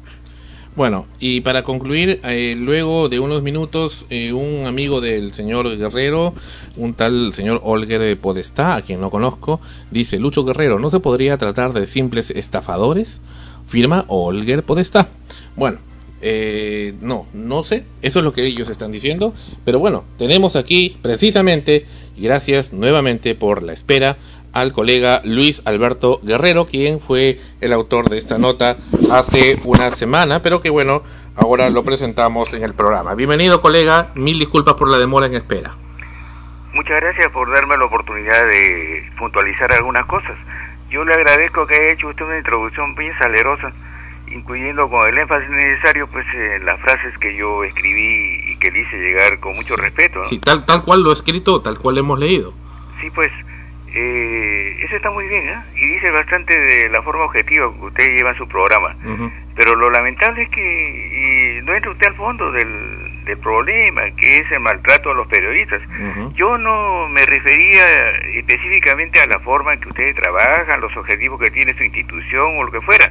Yo me refería a la forma en que fue redactada la convocatoria, que a mi juicio, insisto, estuvo muy mal hecha hasta eh, de tal manera que incluso usted cree que ya la retiraron del compu trabajo. No, bueno, sigue ahí. ¿No?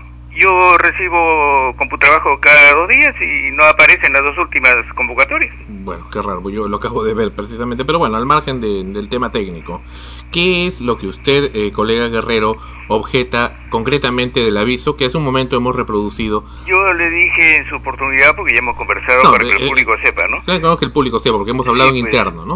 Sí, pues naturalmente, pero es bueno que sepa que yo le dije en, en ese momento, cuando usted me llamó, que, y lo repito ahora, que es la forma, eh, por decirlo pues, despectiva con que se trata al postulante de ser periodista, ofreciéndole pues eh, un cartón a, cambio de su trabajo, de su esfuerzo, de su colaboración o lo que fuera, ¿no? Mm. Después usted me explicó los nobles fines que tiene su institución y, e inclusive yo le he hecho llegar un mail en el cual digo que estamos del mismo lado de la protesta, se puede decir, ¿no? Así es.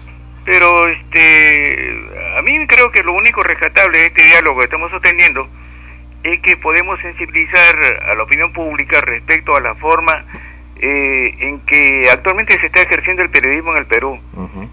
La verdad es que el periodismo peruano está en crisis, ¿no? Y si lo comparamos con el ejercicio de la prensa escrita, y por no hablar de la prensa radial y televisiva, que es peor todavía, eh, está pues en una situación de desventaja solamente por hablar de América Latina, ¿no? El comercio, por ejemplo, que es nuestro diario emblemático, no tiene nada que ver con el Mercurio Santiago de Chile, con el Tiempo de Bogotá, con la prensa de Buenos Aires, ¿no? Entonces, este, si en eso podemos hablar, yo ya dejo puntualizado que su programa, su organización, la forma en que ustedes, según usted me ha explicado, tratan a los colegas dándoles una formación complementaria a lo que reciben en las aulas universitarias, que es bastante limitado me parece y pues eh, una tarea muy noble la que están realizando. Lo que pasa es que acá no les damos el dinero, le decimos, oye, tú construye tu dinero con lo que te estamos dando, construyelo, hazlo. A mí me parece que eso está bien. Qué, qué alegría me, a mí me da cuando veo que alguno de los chicos que están acá, que nada más me dice, oye, mira, vamos a hacer este proyecto acá en la radio, ¿qué te parece? Mira, puede ser así, ya lo tengo todo diseñado, ya tengo ya la parte económica todo lista, qué maravilloso. Me, Correcto, qué, qué laudable, qué laudable tarea, yo no lo, no lo cuestiono. Insisto nuevamente que mi comentario se refirió a la forma en que fue redactado el, texto de, ese, de esa convocatoria. Acá Melissa quiere hacer un comentario. Sí, sí. Eh, señor, señor Guerrero, mire, bueno, en, en mi escasa experiencia laboral, ¿no? Como usted ha mencionado, eh, a mí me han enseñado, al menos en, en estos años, estos ciclos de la universidad, que para poder decirle a una persona eh, explotador o, o, tener alguna fuente, para tener algún calificativo para alguien, primero se tienen que citar a varias fuentes. Y si eso no, no está este, dicho por varias fuentes, no se puede publicar, porque no está cumpliendo con una labor eh, periodística, no está cumpliendo con, con el oficio. Eh, me parece que, bueno, me da bastante pena de que un colega haya faltado a esto, ¿no? Y que haya llamado a Sandro, que ha sido una gran persona conmigo, le, le, he dicho explotador y lo haya tratado de ese modo. El que dijo eso fue este el señor Podestá, ¿no? Sí, pero también dijo el correo electrónico. mire, mire, solamente breve pues, quiero comentar para no eh, malgastar el tiempo de su programa. No, no malgasta, contribuye. es bueno, bueno, las cosas dejarlas bien claras. pero es necesario, pues.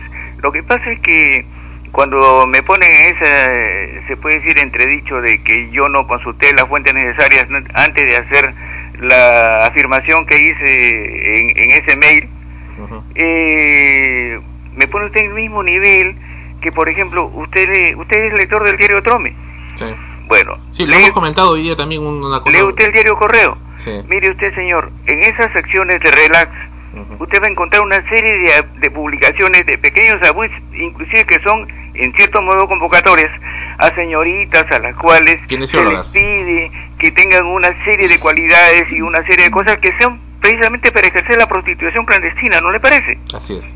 ¿Usted cree que yo tendría que buscar otra información para poder hacer un comentario acerca de eso? Claro, bueno, ese, es evidente, ¿no? Pero, bueno, el caso del comercio mismo que lo publica esto por desde hace varios años, no es... No es pero ese es un asunto, es un, eso sí es... Por décadas. A mí, ¿eh? por décadas, imagínese, pero no no cuando vivía el señor eh, Luis Miro Quesada. Bueno, en el comercio también publicó avisos de esclavos hace siglos, ¿no? Sí, bueno, y esa es otra cosa. Inclusive el correo no publicaba ese tipo de cosas cuando vivía el señor Luis Banquero Rossi. Oye, lo que pasa es que los nuevos propietarios han prostituido el ejercicio de la profesión. Y para ello más vale 20 soles que le pagan eh, un, un, sujeto que hace esa convocatoria en vez de guardar pues la imagen por lo menos prudente de, de un periódico que es centenario, ¿no? De eso, de eso absolutamente de acuerdo, o sea, se le pierde el respeto al medio y es una falta de respeto al lector, oiga, eh, el diario pone ahí un, cintillo que dice, esta página no puede ser leída por menores de 18 años. ¿Usted cree que alguien va a respetar eso? Claro. Ahora, antes en los 80, yo recuerdo cuando estaba en el colegio, en los 80 ya habían esos avisos, pero eran muy discretos y, y, hasta los maquillaban como masajes y muy ocultos en el diario. Pero ahora... Y, en algunas publicaciones que no eran precisamente los diarios, ¿verdad? Por si acaso. No, en segunda mano, pero en el comercio sí salían. Pero ahora no, o sea, ahora lo ponen hasta con fotos, con ilustración y con todo. Hasta con fotos, con direcciones, que y si usted se toma el trabajo de hacer un análisis de todas las direcciones y teléfonos, todo responde en una cadena. Ajá. Claro. Así es. Ana Rosa, aquí Sí, eh, señor Luis Alberto. Eh, inicialmente creo haber entendido la razón por la cual escribió el correo electrónico y, de hecho que acá también nosotros cuando cometemos algún error definitivamente tenemos que aceptarlo, ¿no? En alguna circunstancia, eh, Sandro y yo también nos comentábamos antes de que llegaran, por ejemplo, Melissa y Leonardo, que son nuestros nuevos integrantes, de la demora, no conseguíamos al personal que requeríamos y muchas veces yo le dije a, Sandro, no, bueno, nosotros requerimos de, de, personas con estas cualidades y a mí, en mi concepto, creo que personas con estas cualidades ya deben estar laborando en otro sitio, ¿no? Porque si llegan en, en, esa, en esa situación, pues e, evidentemente van a exigir algo más que simplemente un crédito o un certificado quizás el, el texto eh, debemos de, modificarlo, pero no se hizo. Cometimos el error de no hacerlo, no, no hablamos más de eso, ¿no, Sandra? Eh, lo dejamos ahí y me parece que quizás efectivamente usted por ese lado tiene razón. Yo soy actriz, además de comunicadora, y cuando veo un aviso en el que convocan actores y actrices y dicen que no van a dar ningún pago en efectivo, simplemente no voy porque no me parece que si yo he invertido mi dinero estudiando con profesores de, trayectoria en, arte y he invertido una buena cantidad de dinero y he trabajado ya en otros sitios, el tener que ir a un sitio para que no me paguen no me parece. Entonces, porque considero que ya tengo la formación suficiente para poder exigir un pago por mi trabajo, ¿no? Eh, por ese lado es precisamente que yo puedo entender un poco el, la, el email que, que, envió, ¿no? Porque eh, quizás las cualidades que se solicitan del personal se confunden un poco eh, con una persona que ya debe de estar bien formada y debe estar muy bien preparada para realizar un tipo de trabajo que sí sea remunerado. No significa que lo que Melissa o Leonardo vayan a realizar no, no tenga el valor de ser remunerado, sino que simplemente en estos momentos no estamos en la posibilidad económica de hacerlo y estamos y buscamos la manera sí de compensar eso al mismo nivel de lo que ellos nos brindan y que en el momento en que se puede hacer evidentemente se hace. Y como dijo Sandra no lo que buscamos en todo caso es que sí y de forma inmediata y rápida haya una compensación económica, precisamente desarrollando aquellas cualidades que muy pocas veces lamentablemente se dan en las aulas universitarias. Pero sin comprometer la línea editorial del medio. Claro, ¿no? sin, manteniendo la filosofía y la política que queremos mantener y no caer en el, en el clásico eh, fin comercial de otros medios, que es como comentábamos también hace un instante, que muchas veces se van por el morbo, el facilismo, y no eh, realmente hacen un periodismo como debiera de ser, y que está lamentablemente decayendo y que no queremos que eso continúe. ¿Me permite una última observación? Sí. Sí, claro, claro, adelante. Mire, eh, yo le felicito a, la señorita que ha intervenido. Ana eh, Rosa. Ana Rosa, le, la felicito porque efectivamente la defensa de una profesión, sea periodista o sea en este caso la profesión de actor, pues este, justifica en cierto modo una protesta que en este caso que estamos tratando, creo que está sirviendo un poco pues para mover a la reflexión, ¿no? Además quiero hacer notar este, que esta esta protesta o esta advertencia o, o como la quieran haber tomado, fue a través de un correo electrónico, que en todo caso es un medio de comunicación privado, ¿no? No, pero fue Yo no he difamado nada, fue hecho a un círculo selecto de 40 personas. Que de las cuales yo le puedo mencionar algunas de ellas. La mayoría son periodistas de reconocida trayectoria, entre ellos, por ejemplo, el señor Luis Eduardo Podestá, el señor Bernardino Rodríguez, que actualmente es presidente de la Federación de Periodistas del Perú, y muchas personas de ese rango que compartimos inquietudes y que yo suponía que tenían que estar informadas respecto a esta situación, ¿no?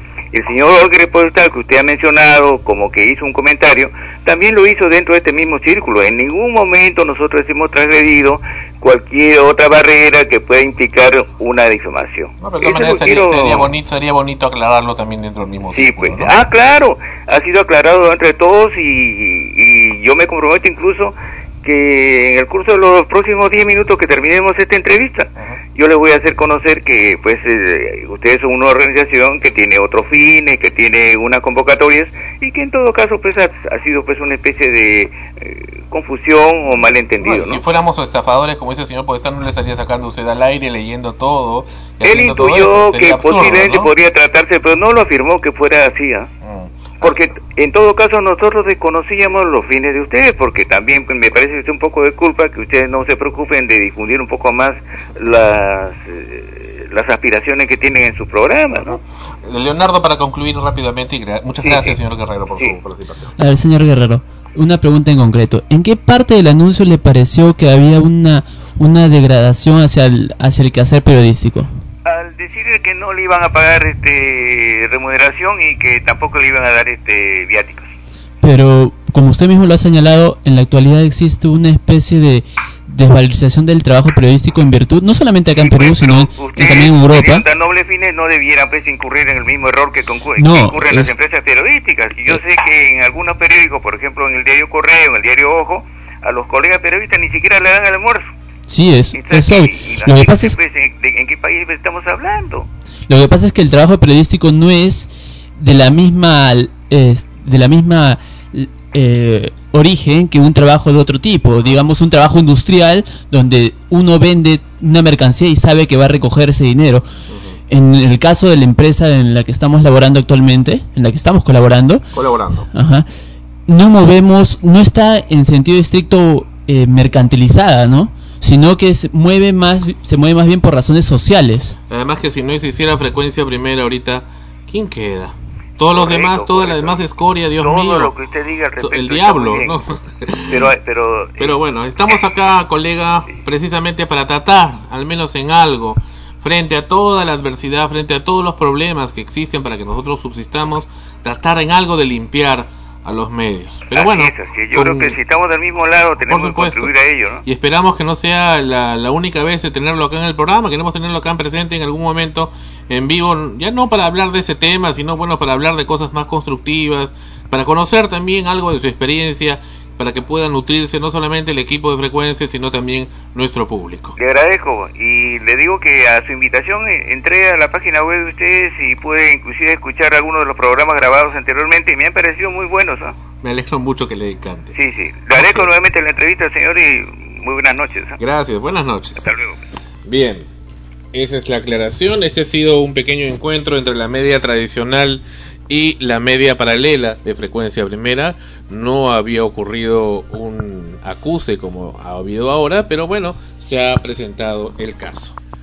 Claro, no, ahora, este, eh, es cierto, hay muchos colegas periodistas que, que, han, que tienen mucho tiempo, mucha experiencia eh, trabajando en medios y que es, más bien ellos son mm, testigos mucho más cercanos porque han estado más involucrados en, en este en, medios, ¿no? En los medios de la más media paralela, como le llamamos nosotros, y más media tradicional, en este caso en la tradicional, que han podido ver de cerca cómo se está degradando, se ha ido degradando y continúa degradando la profesión. Y, y, están también como que en esa misma en esa misma pregunta y cuestionamiento del por qué el qué hacer para poder cambiarlo y a veces pues eh, surgen en otros medios como nosotros, ya eh, que, estamos trabajando y ellos no se enteran de eso hasta que no ocurren cosas como esta. Así es. Bueno, eh, eso, eso es cierto. Y bueno, nosotros ya regresamos en unos momentos en el programa. Está haciendo bastante calor, creo, otra vez. ¿eh? Sí, es una sauna el, el estudio. Sí, Leonardo quiere decir algo. Bueno, el periodismo no por no ser remunerado, eh, debe carecer de calidad, ¿no? Sí, sí. No debe carecer de calidad. no es que sea, no sea remunerado, lo que pasa es que sería remunerado si que fuera un programa capitalista. Claro, capitalista. Donde, donde yo me beneficio producto de los auspiciadores que haya, de los ingresos que hay en el programa, yo me estoy beneficiando comercialmente. Entonces, naturalmente, si ustedes se ponen a trabajar para mí, porque ese sería trabajar para mí, yo tengo mis auspiciadores, o peor todavía, como si he visto muchos casos, porque yo he tenido experiencia en muchos medios, los hacen trabajar, encima les hacen conseguir los benditos auspiciadores, y no les pagan nada, y el único que se beneficia es el dueño del programa, el productor o la radio. Eso, eso está mal. Y eso sí ocurre en la actualidad. Sí ocurre. Y ustedes lo deben haber visto, o si no, y algún día lo pueden ver. Existe mucho. Le dicen, bueno, para que te fogues, para que te. No les dan nada no les dan nada y la emisora tiene dinero. Una de las cosas que también critico y siempre criticaré, ¿por qué demonios tiene que estar pagándose en una radio para salir al aire? Porque tiene que comprarse un espacio. Porque se viene el tema de vender el espacio cuando viene, yo quiero tener un programa, ok, te vendo el espacio, cuesta tanto, cuesta una millonada de plata. ¿Por qué? ¿Cómo al operador si le pagan su sueldo? ¿Cómo a determinadas gentes que están en la radio si le están pagando? Ese es, ese es el asunto. Recuerdo cuando eh, existía Antena 1, que era Valpro Corporación, me parece, en el año 91, hubo la figura de también poder tener producciones ahí, en aquella ocasión. Y bueno, dijeron, claro, ¿cómo no? Pase, nos mostraron como que, como que era un vendedor de autos, ¿no? Y al final, pucha, que las tarifas eran descomunales, había que conseguir como 10 mil dólares más o menos. Y güey, ¿de dónde voy a conseguir esa cantidad tan astronómica? Otra vez, recuerdo también en 1985, mi tío eh, Américo Serna, periodista, gran periodista, ya jubilado del diario Correo, Ojo y Correo, eh, bueno, Armando Serna también, mi tío que él producía High Life en los años 60, pero bueno, y también periodista de caretas. Pero bueno, en fin, el tema de acá es que recuerdo que... Eh, ¿Qué te estaba diciendo? Ya se me fue. que hace unos años, cuando fuiste a pedir y te, te pedían como 10 mil dólares en auspicios. Oh, no, pero en el otro, estoy, medio mal, estoy mal, estoy mal. Pero bueno, mi tío, Américo Serna, me dijo, eh, oye, mira, me dice, hay un aviso acá en el periódico, no recuerdo qué diario, ojo, no sé qué cosa era, un sábado, que están pidiendo gente para que tenga programas en esa radio en Radio Lima. Todavía no existía Radio Cadena, en Radio Lima. Debe haber sido eso año 1986. Eh, no, antes, sí, más o menos por ahí. Entonces dije, qué bacana, qué bestial. Entonces yo mismo grabé mi piloto eh, con, de frecuencia, con frecuencia primera. Este, 1985 debe haber sido, 1984, por ahí, 83. Yo mismo grabé todo lo llevé, Chiqui Club, el programa, como no. grabamos en un cassette lo llevé a la radio. Señores, acá está el programa, mire, por frecuencia primera, que toda la cosa, siempre con la identidad de medio que tenemos. Ah, ya, pero mira, este, te cuesta tanto. ¿Cómo? Auspiciador. ¿Y eso qué es eso? ¿Y cómo, de dónde voy a conseguir yo eso? Ah, no sé, que no sé qué, pero déjalo para evaluarlo, para verlo.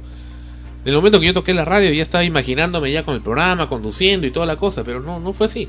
O sea, no era tan fácil.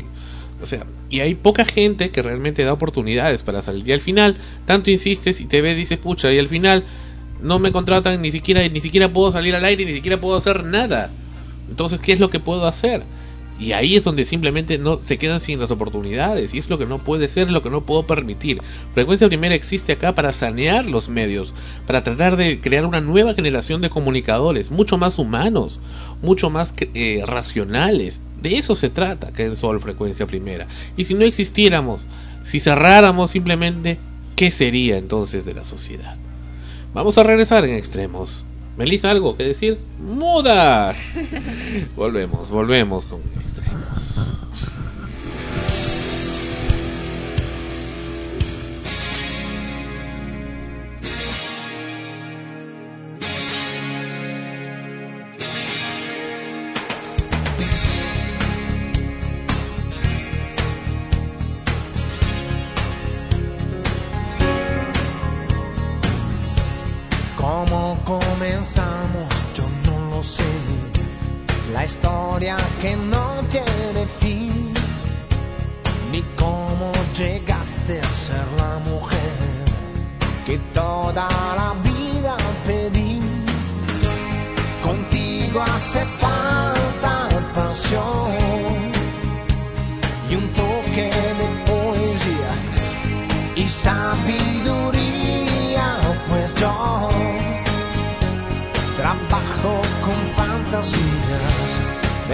¿Recuerdas el día que te canté?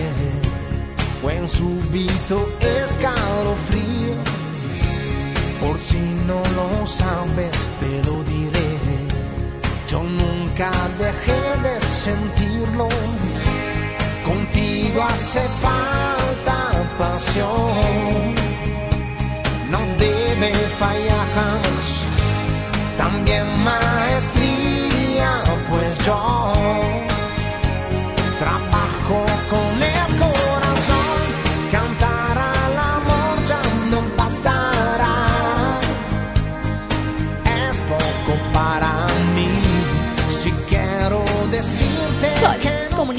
más allá de los sentidos.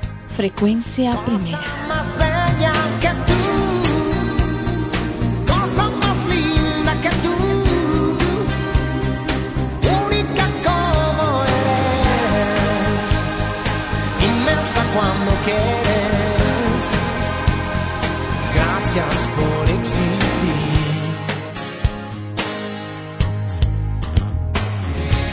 ¿Cómo comenzamos? Yo no lo sé. La historia que toca su fin, que es ese misterio que no se fue, lo llevo aquí dentro de mí. Serán los recuerdos que no, no dejan pasar la edad. Serán las palabras,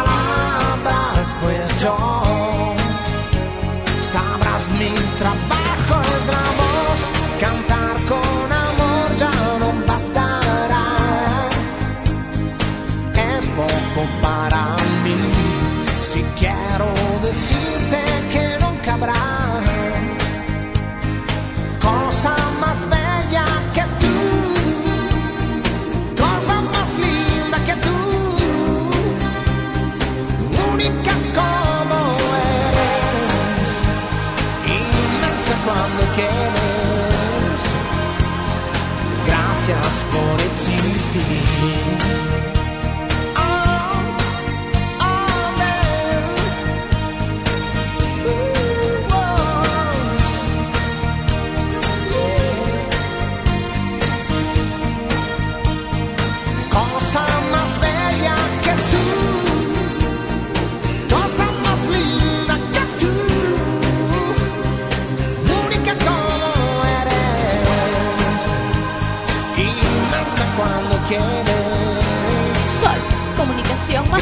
los sentidos. Frecuencia primera.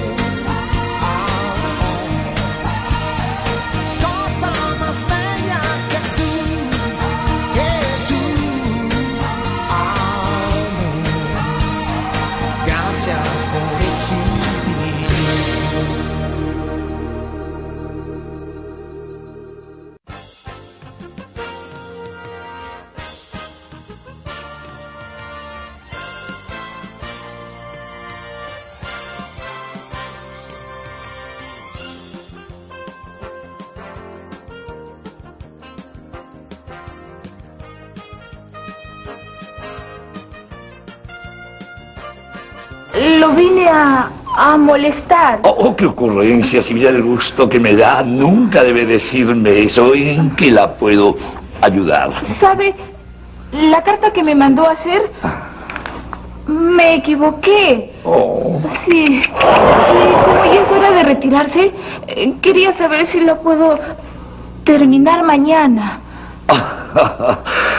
pero eso ni se pregunta, Chelita.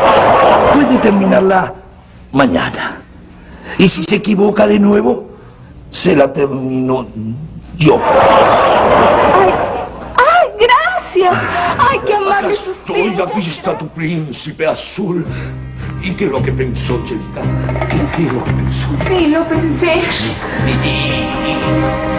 ¿Y qué fue? ¿Qué fue? ¿Qué fue? Que si usted me saca de blanco de mi casa, lo acepto. Chelita, soy el hombre más feliz de la tierra. Nos vamos a casar, vamos a ser eternamente felices, Chelita.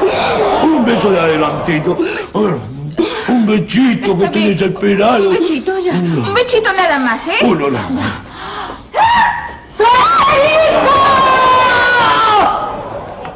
¿Qué te pasa, oye? Y todavía no sabía de preguntármelo. Tú y esta flacuchenta, esta anchoveta enlatada me las pagan. ¡Cuidadito! ¡Cuidadito! Cuidadito con lo que dice Seina, ¿viste? Porque has de saber que yo la amo. Lo amo. Nos amamos. ¿Viste? Pero Pepe, Pepe. Y tú no Pepe, vas a ser Federico. la molesta Fefe, ¿no? Pepe, Pepe, Fefe, no. Federico. ¡Ah, no! Ustedes dos me las van a pagar y van a saber quién soy yo. Ahora mismo van a saber quién soy yo. ¡Ay, dónde tienes gracias! No vas a ser un estorbo porque yo amo. ¡Hasta en sueño las nombras a esa flacuchenta guachafa! Ca- ca- ca- Cariño, eh, en una pesadilla vas a desconfiar de tu cachetoncita. Un cachetoncito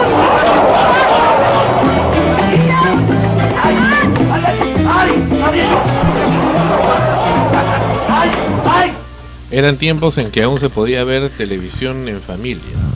¿Cómo añoro esos tiempos? Y si te das cuenta, ahora, ahora que estaba viendo la, la- las escenas, ¿no? Eh, es algo bastante común.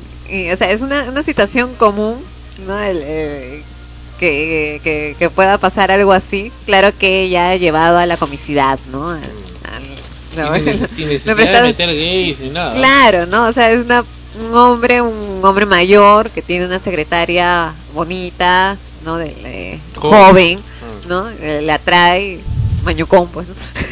le gusta, ¿ya? Y este, quiere estar con ella, sueña con estar con ella, pero está casado, ¿no? Entonces, eh, no, no, no lo hace en, en realidad, solamente es eh, algo platónico, pero le, le saca pues la vuelta a la esposa, ¿no? O sea, entre comillas, mentalmente.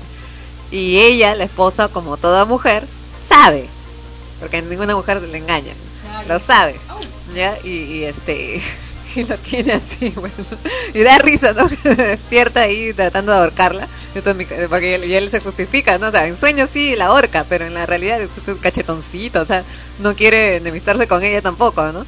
Y la otra le agarra a golpes. O sea, da risa, o sea, ya lo ves así, da risa y te das cuenta que es una situación simple, común, ¿no? Una, eh, dicen que lo más bello, lo más gracioso, más creativo precisamente es aquello que se hace con sencillez, ¿no? Con lo más natural y sencillo. Cosa que ahora, lamentablemente, carecen mucho los programas cómicos que tienen siempre que apelar a, al- a los temas de, de gays, homosexualidad, a mujeres desnudas caminando. Ahí, por ejemplo, vemos al jefecito y a la chica, a Analí Cabrera, que es ella la secretaria, y acaso ella aparecía en, en la oficina, porque está en una oficina, con una minifalda donde se le ve pues el, el, el hilo dental, por ejemplo, y como salen ahora, ¿no? Que tienen que relacionarlo siempre con eso. Una, una comicidad más, más libre de, de esos atavismos sexuales, ¿no? Ajá. Eh, ¿por, qué, ¿Por qué consideras, Ana Rosa, que se ha, se ha cambiado esa idea de la comicidad? ¿Por dónde ha cambiado? ¿Por el- la idea del, del telespectador?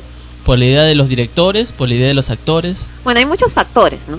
Eh, generalmente aquí los programas más importantes del país son los que se realizan en Lima, en la capital. Y en la capital eh, muy pocos son los limeños limeños, ¿no? Han venido mucha gente del interior del país con otras costumbres, con eh, otros otros gustos, otras particularidades y el facilismo que nuevamente vuelve a caer en los comunicadores, tanto como en el, como en el periodismo, en la producción, porque es un problema en general de los medios, ¿no? ya sea en prensa o en producción de programas de televisión, que suelen pues irse por lo más fácil, ¿no? O sea, allá, ¿qué es lo que les gusta? Les gusta esto. Entonces encontraste que eso les gusta y se los das y se los das y se los das siempre y acostumbras al público a que siempre reciba eso y no pida más. Se Claro, pues. casilla en eso. ¿no? Hay inclusive este, secuencias en algunos programas cómicos que ya tienen más de digamos, 15 años o 10 años ahí continuos, ¿no? El clásico, invitas a un grupo musical y hay oh, un, hay un entrevistador y ahí están los clones, ¿no?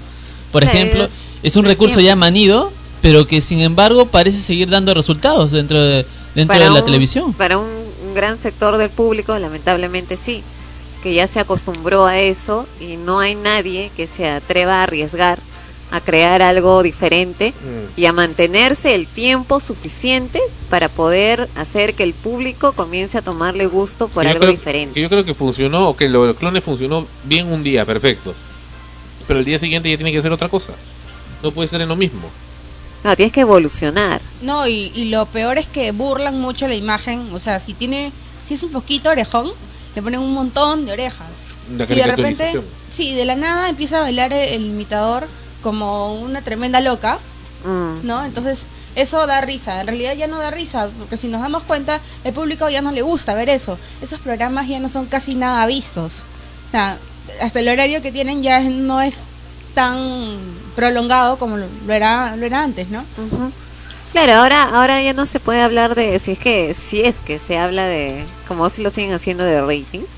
Eh, antes habían programas que supuestamente tenían eh, 30 puntos de rating. En realidad ahora ya no. O bueno, salvo el de Gisela, Por ahí, y otros más momento, En algún momento, pero ahora ya no. Lo que pasa es que ahora ya está, esa, esa cantidad está diversificada en tantos, por ejemplo, ¿no? Hace no mucho yo escuché que, que creo que el programa Lima Limón, no estoy segura, no lo afirmo, pero ni siquiera llegaba a los dos dígitos.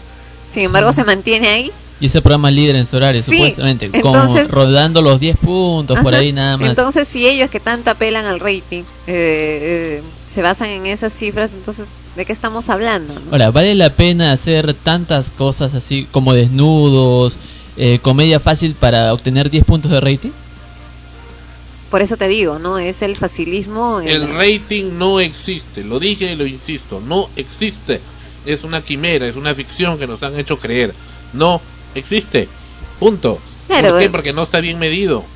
No, concretamente no se ha demostrado su medición. Solamente hay 400 medidores a nivel de Lima, nada más. ¿Y tú cómo, eh, quién los ha calibrado? ¿Indecopy? ¿Cómo lo sabes? ¿Cómo lo sabes? Solamente por datos de Ibope. Ibope además, en, Lima hay tanta no existe, es una quimera. a mí nunca me han hecho una encuesta. Nadie sabe si realmente existen esos datos o no. Ahora, los, los únicos interesados son los publicistas porque, ellos les interesa meter la publicidad en los programas con más audiencia. se valen, se valen de eso, pues, ¿no? se ha creado la, estrategia ideal para poder vender. Lo que sí es cierto es que la ausencia de programas como el que hemos visto disocia a la familia. ¿Por qué no existen programas que reúnan a la familia sanamente para ver algo y, bueno, aunque sea relajarse un momento? Ya no existen, casi no hay.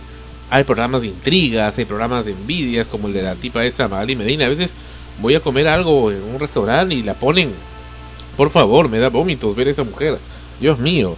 Ni qué decir de cuando estaba Laura Bozo, hasta propuse y, lo reitero, ¿no? Poner un letrero en un lugar donde diga la cara de Laura Bozo con una X. Acá no se ponen basuras, perfecto. Acá no hay televisión basura. Ah, genial. Todo yo entro con tranquilidad y, y de poder ir a ingerir mis alimentos en paz y tranquilidad, ¿no? Ahora, a pesar de que el formato de un talk show es justamente talk show, talk show es justamente pensado para la familia. Ahora, la, idea que la idea que transformó Laura Voz y todo el equipo de producción fue completamente distinta porque se promovía la violencia, programas eh, eh, programas parecidos como el de Maritere Brashi. Maritere Brashi que extorsionaba a la gente. Claro. mandaba a, a sus este disque periodistas a extorsionar a las personas, los grababan con cámara escondida, le decían, bueno, ¿sabes qué? Mira, ya te grabamos, ya te fregaste, o sea, bueno, pues, pero ¿qué más quieres? Tengo una buena noticia, te voy a, vamos a dar 100 o 200 dólares este, para que salgas en la televisión diciendo que eres tal cosa. Y si no, sacamos tu video. O sea, en ese es el programa en donde estaba María Teresa Braschi. Sí, eso no sabía.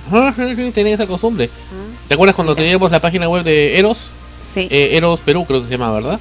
Claro, ahí hicieron una vez una redada a un montón de chicos que habían puesto su aviso. Yo recibí las quejas.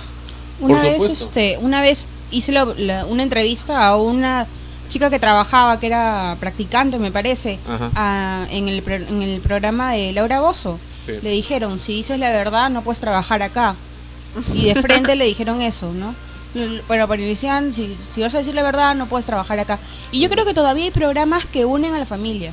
A pesar de la ineptitud que tiene Gisela para conducir, yo creo que muchas veces causa emoción ver a bailar a, de repente, como hablábamos este, con Ana Rosa, es más a por el formato, favoritos, a Marcos Nino. Claro, ese, es más por el formato del programa, ¿no? Es un programa netamente artístico, pero por ejemplo lo que no me gustaba, porque eso sí me parecía evidentemente adrede, ya no tienes por qué poner pues al otro que si está involucrado sentimentalmente con uno de sus concursantes y sacar a la otra esposa ahí llorando en la cámara que mi hijita me dijo que no fuera. Y no quiere afectar a su hija pero sale en la pantalla a nivel nacional. Es que en el programa mexicano que es copia de eso también lo habían hecho. Claro por eso te digo o sea el, el, el programa de bailando por un sueño y todo eso en realidad son realities también porque aparte de, de verlos bailar siempre tratan de coger eh, lo que ocurre en la semana, ¿no? Cómo se preparan, todo hasta cierto... A todas, a todas esas basuras esperen nomás que llegue frecuencia primero a la televisión no, pero... para que se orinen de miedo. Y ahí hasta cierto punto es un reality, ¿no? Entonces, eh, cuando comienzan a pelar, para mí pierde lo bonito que, que, tiene en el momento en que comienzan esas cosas. Por ejemplo, yo veía el programa, porque sí, siempre lo veía y me encanta ver eh, los bailes, cuando cantan, todo eso pero la verdad es que cuando llegaba el momento en que no ha venido ella y lo vamos a... o sea, la verdad me llegaba porque hasta me hacía sentir estúpida, ¿no? a mí me daba cólera cuando, cuando iba a bailar y sacaban al niñito que estaba mal, a la mamá enferma. Claro, pues no. Entonces, yo decía que desconcentrado debe entrar a bailar. Pero luego decía, yo quiero verlos bailar, a mí que me interesa que estén enfermos, ¿no? Ajá, o sea, vemos un muy buen, una muy buena cantidad de público también que veía el programa por los bailes y el canto, o sea, por la parte artística, ¿no? Y, no por el morbo de saber qué, qué le pasó atrás de, eso, ¿no? O sea, eso es otra cosa, ¿no? Es cosa personal. Bueno, volvemos un corte, regresamos con extremos.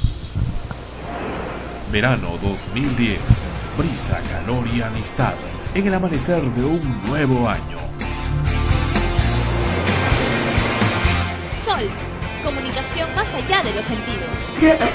Frecuencia primera.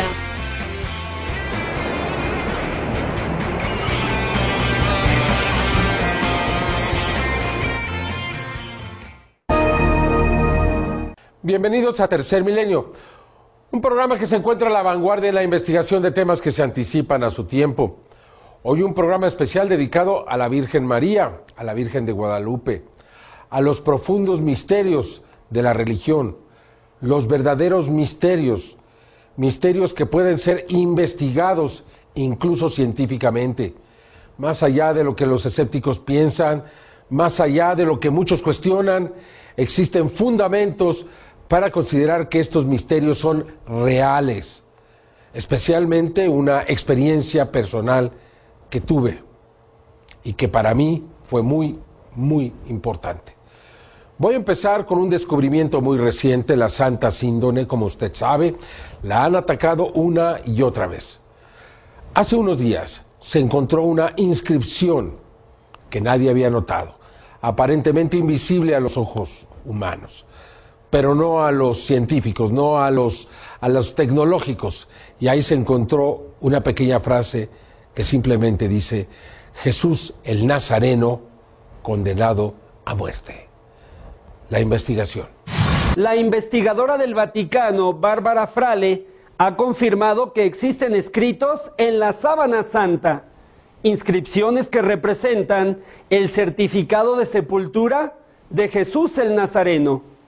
El viernes 20 de noviembre del 2009, la doctora en filosofía e investigadora de los archivos del Vaticano, la italiana Bárbara Frale, presentó estudios que confirman que en la sábana santa existen escritos casi invisibles alrededor del rostro de Jesús, las inscripciones del nombre Yesou Nazarenos, Jesús el Nazareno, y la condena a muerte Inneche que representan el certificado de sepultura del hombre que se convirtió en Jesucristo evidencias que demuestran la autenticidad del llamado sudario de Turín y la existencia de la persona que en el siglo I de nuestra era fue llamada Jesús el Nazareno. Bárbara Frale amplificó la imagen que abarca el rostro en la Santa Síndone e identificó al menos siete palabras que se pueden observar. La inscripción más evidente dice Nazarenos, que significa el Nazareno, y presenta un detalle que confirma el estilo de escritura usado en Jerusalén durante el siglo I. Se trata de un redoble en la letra N. Fue un estilo utilizado en esa época. También se puede observar la única palabra en latín que ha sido descifrada hasta ahora, inneche, que de acuerdo a Frale podría significar la condena a muerte pronunciada por el juez romano. Además aparece en griego el nombre Esou, Jesús, que no está acompañado de la palabra Cristo. Bárbara Frale sostuvo que estos escritos en griego, arameo y latín eran usados en el siglo I y que confirman parcialmente las narraciones de los últimos momentos de Jesús según los evangelios. Frale está investigando una inscripción en griego que podría leerse como removido en la hora nona, que bien podría referirse a la hora de la muerte de Jesús, que está descrita en los textos sagrados. Bárbara Frale explicó que trató de ser muy objetiva y dejar de lado el aspecto religioso. Afirmó que investigó un documento antiguo que certifica la ejecución de un hombre en un momento específico en el tiempo y el espacio, la sábana santa, conocida como la Santa Síndone o el sudario de Turín la reliquia histórica que significa la evidencia más directa para confirmar científicamente lo que la religión afirma hace dos mil años. Jesús el Nazareno definitivamente existió. Desde 1978 se sospechaba de la existencia de estos escritos en la Sábana Santa, pero había incertidumbre. Con nuevas tecnologías, los investigadores franceses André Marion y Ana Laura Courage reportaron las inscripciones casi invisibles en 1997. Ahora, en el 2009, Bárbara Frale ha descifrado las palabras y realizó un estudio completo que publicó en su último libro, la síndone di Gesù Nazareno. En el libro, Frale explica cómo ella utilizó las computadoras para mejorar las imágenes de las palabras débilmente escritas y que están dispersas por todo el sudario. Ella afirma que las palabras son el nombre de Jesús el Nazareno en griego, lo que demuestra que el texto no podría ser de origen medieval, porque ningún cristiano en la historia, incluso algún falsificador, ha etiquetado a Jesús Nazareno sin referirse a su divinidad como Jesucristo. ¿Qué les parece? Verán. Bueno, en primer lugar... Y en segundo lugar. no, hay, hay dos ideas que quiero enlazar justamente. En primer lugar, se trata de referencias ya científicas sobre lo que podría ser el, uno de los restos dejados por Jesús. Pero en segundo lugar, siempre existe la tendencia a perennizar la vida de la vida de estos grandes de, de personajes históricos, ¿no? Y en cierta manera los católicos y los cristianos ven en, en este en este lienzo, bueno, en esta tela, una forma de justamente de representar lo que lo materialmente lo que ha sido Dios. Sin la existencia, por ejemplo, de esta de estos testimonios históricos, eh, sería imposible prácticamente mantener la, la doctrina cristiana. Es necesario que haya pruebas testimoniales para que la doctrina cristiana siga en pie. Bueno, hay también otras notas, lo hemos puesto en el programa, que dudan de la existencia de Jesús el Cristo. ¿Por qué? Porque es, la misma historia de otros, otras divinidades, persas por ejemplo, eh, egipcias, donde toda la, la, misma conducta se repite desde el nacimiento hasta la crucifixión. Eh, entonces, como el caso de Mitra, por ejemplo. Entonces eh, entran, comienzan a entrar en duda. El caso de la Virgen María también, que es muy, muy similar al caso de la diosa Isis, diosa egipcia que inclusive hasta ya entrado el año, el primer siglo de esta era, de, después de Cristo, se ha seguido, en, se siguió en Roma adorando a la diosa Isis. Entonces, hasta que poco a poco fue desplazada y pasó al tema de la Virgen María. Pero en realidad como que es una, una herencia, ¿no? Como que es una mixtura todo esto que estamos viviendo ahora de las religiones. No sabemos exactamente cuánto realmente hay de tradición de esto y cuánto de herencia de culturas paganas. Hay mucha de esa herencia, desde las apariciones marianas hasta el mismo este hasta la misma sábana de Turín representan en sí una revalorización de lo que es lo, de lo que es la fe, ¿no? Como como yo he dicho, materialmente. No solamente basta conocer a un Dios espiritual, sino también a un Dios material. Lo curioso de esta sábana de Turín es que ofrece una versión totalmente distinta a lo que a la tradición artística. Es un es un Jesús con rasgos completamente diferentes, con una nariz, inclusive presenta una nariz completamente diferente. Mm. No es el no es el Jesús pintado por, Rafael, claro que luego lo tomaron Hollywood, ¿no? Eh, pintado por los autores del Renacimiento, por los pintores del Renacimiento. Bueno, hasta cierto punto eso hace más creíble, ¿no? La existencia de un ser humano, o sea, porque que, que haya existido como ser humano y que pueda haber tenido eh, realmente una virtud especial que pueda ser relacionada como un Cristo, como el Hijo de Dios. Lo espera el público y, por supuesto, no han esperado en vano. Fonchi, luego de los, luego de, los comerciales, luego de la pausa musical, en extremos.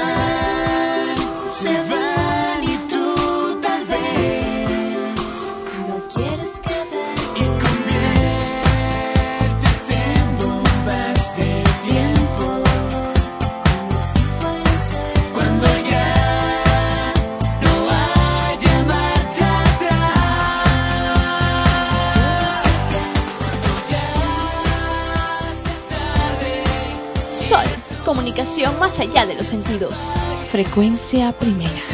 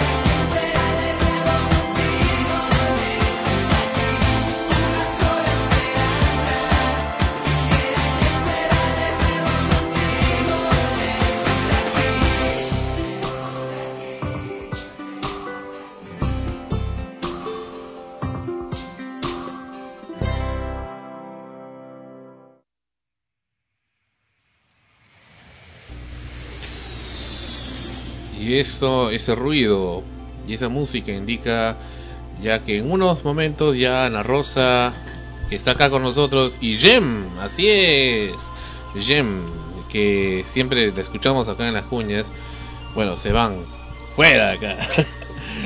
Se van a Buenos Aires, Argentina, la tierra de Fabiana Íncola, la tierra de Diego Armando Maradona y por supuesto del y del de, de Gardel, pero por supuesto la tierra del inigualable, único e inolvidable Juanito Matasuegra.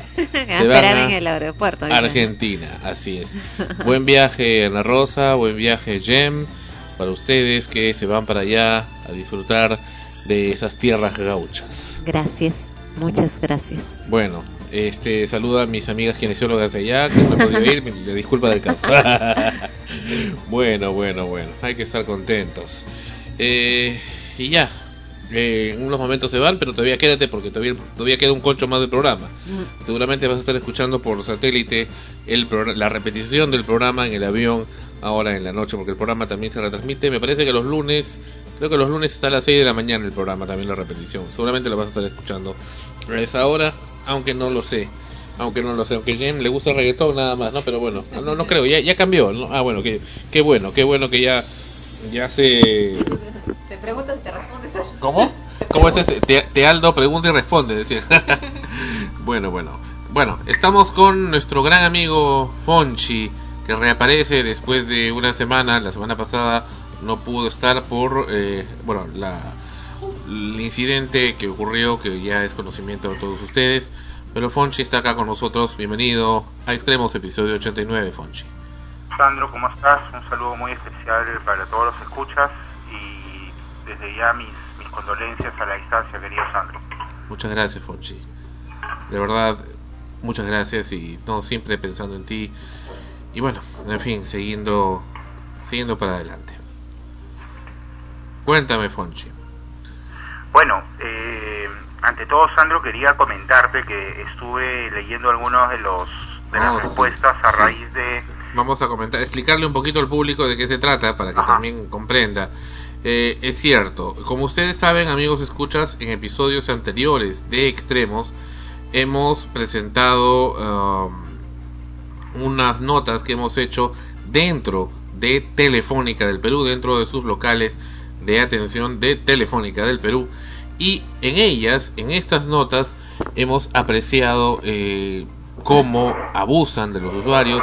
La primera es una nota interesante donde de casualidad estábamos ahí y bueno, resulta que viene una señora con, según manifiesta, con su esposo que estaba muy grave y tenía un problema en su teléfono que no era resuelto por teléfono, ergo estaba viniendo directamente a las instalaciones y suplicaba, suplicaba que se le atienda y quien le respondía era el mismo supervisor jefe de la agencia que vaya y saque un ticket preferencial y que ya iba a ser atendida y se acabó. No entendía que eh, no podía seguir esperando. Esto salió en eh, hace algunos episodios acá en el programa, pero eh, ocurrió algo curioso que Fonchi de todas maneras se ha dado el trabajo de analizarlo y te agradezco por eso. Las respuestas en forma organizada que este video tuvo en internet no fueron necesariamente favorables, pero pareciera que fueran parte de un psicosocial organizado de la empresa telefónica y no me sorprendería Cosa curiosa, pasó lo mismo con otro vídeo que, eh, dos vídeos que presentamos también en extremos, en el que personalmente, con cámara en mano, presenté y desnudé a estas gentes que eh, trabajan en Telefónica del Perú, en esos llamados multicentros, en cómo cometen torpeza tras torpeza y por supuesto eh, humillan a los clientes. Vamos a leer las respuestas que dan. En el primer caso del eh, del vídeo de la donde se ve aprecia a esta señora de edad avanzada que era abusada por parte de eh, un funcionario de Telefónica. Eh, este señor y, acaba una cosa curiosa Fonchi que también me gustaría que hicieras también una parte de comentario al respecto la característica desigual aquí puesto que estas gentes que hacen el comentario en YouTube se bueno se escudan en un seudónimo y en base a eso califican, critican, condenan y dicen de todo, pero no se sabe quiénes son. En cambio, Frecuencia Primera se identifica plenamente con teléfono, página web, nuestro programa y correo electrónico directo y todas las formas habidas y por haber para podernos contactar sin el mayor temor. Pero el caso de la otra parte no es igual y esa es una característica.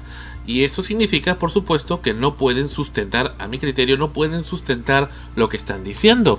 Eh, acá un usuario llamado FA NM13 dice, mira Oe Bocón, no hay duda que es solo la competencia que escribe acá.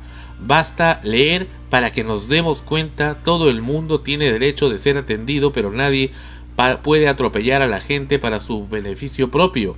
Aparte a la clienta se le daría un ticket preferente y ya no digas más, mejor dinos de qué operador de la competencia eres y punto. sacate la máscara. Estoy leyendo con todos sus errores. Otro usuario, eh, Nick Bio, dice, la tecnología avanza y creo que esa señora no está al tanto de lo que significa tener un memo box. Debería pedir ayuda a alguien de su familia quien sí pudiera entender. Eh, Nick Bio continúa, este megalomanía o simple hecho de no aceptar opiniones. Addicton Tattoos dice, no puedes ir a ningún lugar y pedir que te atiendan sin ticket a las personas ancianas se les da un ticket preferencial y no solo hablamos de Telefónica, estoy leyéndolo tal y como lo escribe, es en todas las empresas líderes de nuestro país. No escucho nada fuera de lo normal en ese audio, más bien me parece que desean difamar a esta empresa. Vaya, parece la Gallegos, la abogadilla de Telefónica. Hasta ahí el primero. Y luego comienzan eh, comienza la salsa, porque comienzan los comentarios, por supuesto, organizados, que lanzan contra el vídeo que presentamos sobre Telefónica, el que, el que yo mismo grabé en vídeo en esa institución y que presentamos en el programa. Un tal Carlin Oz LP1 dice, Eres un cobarde para maltratar así a las personas.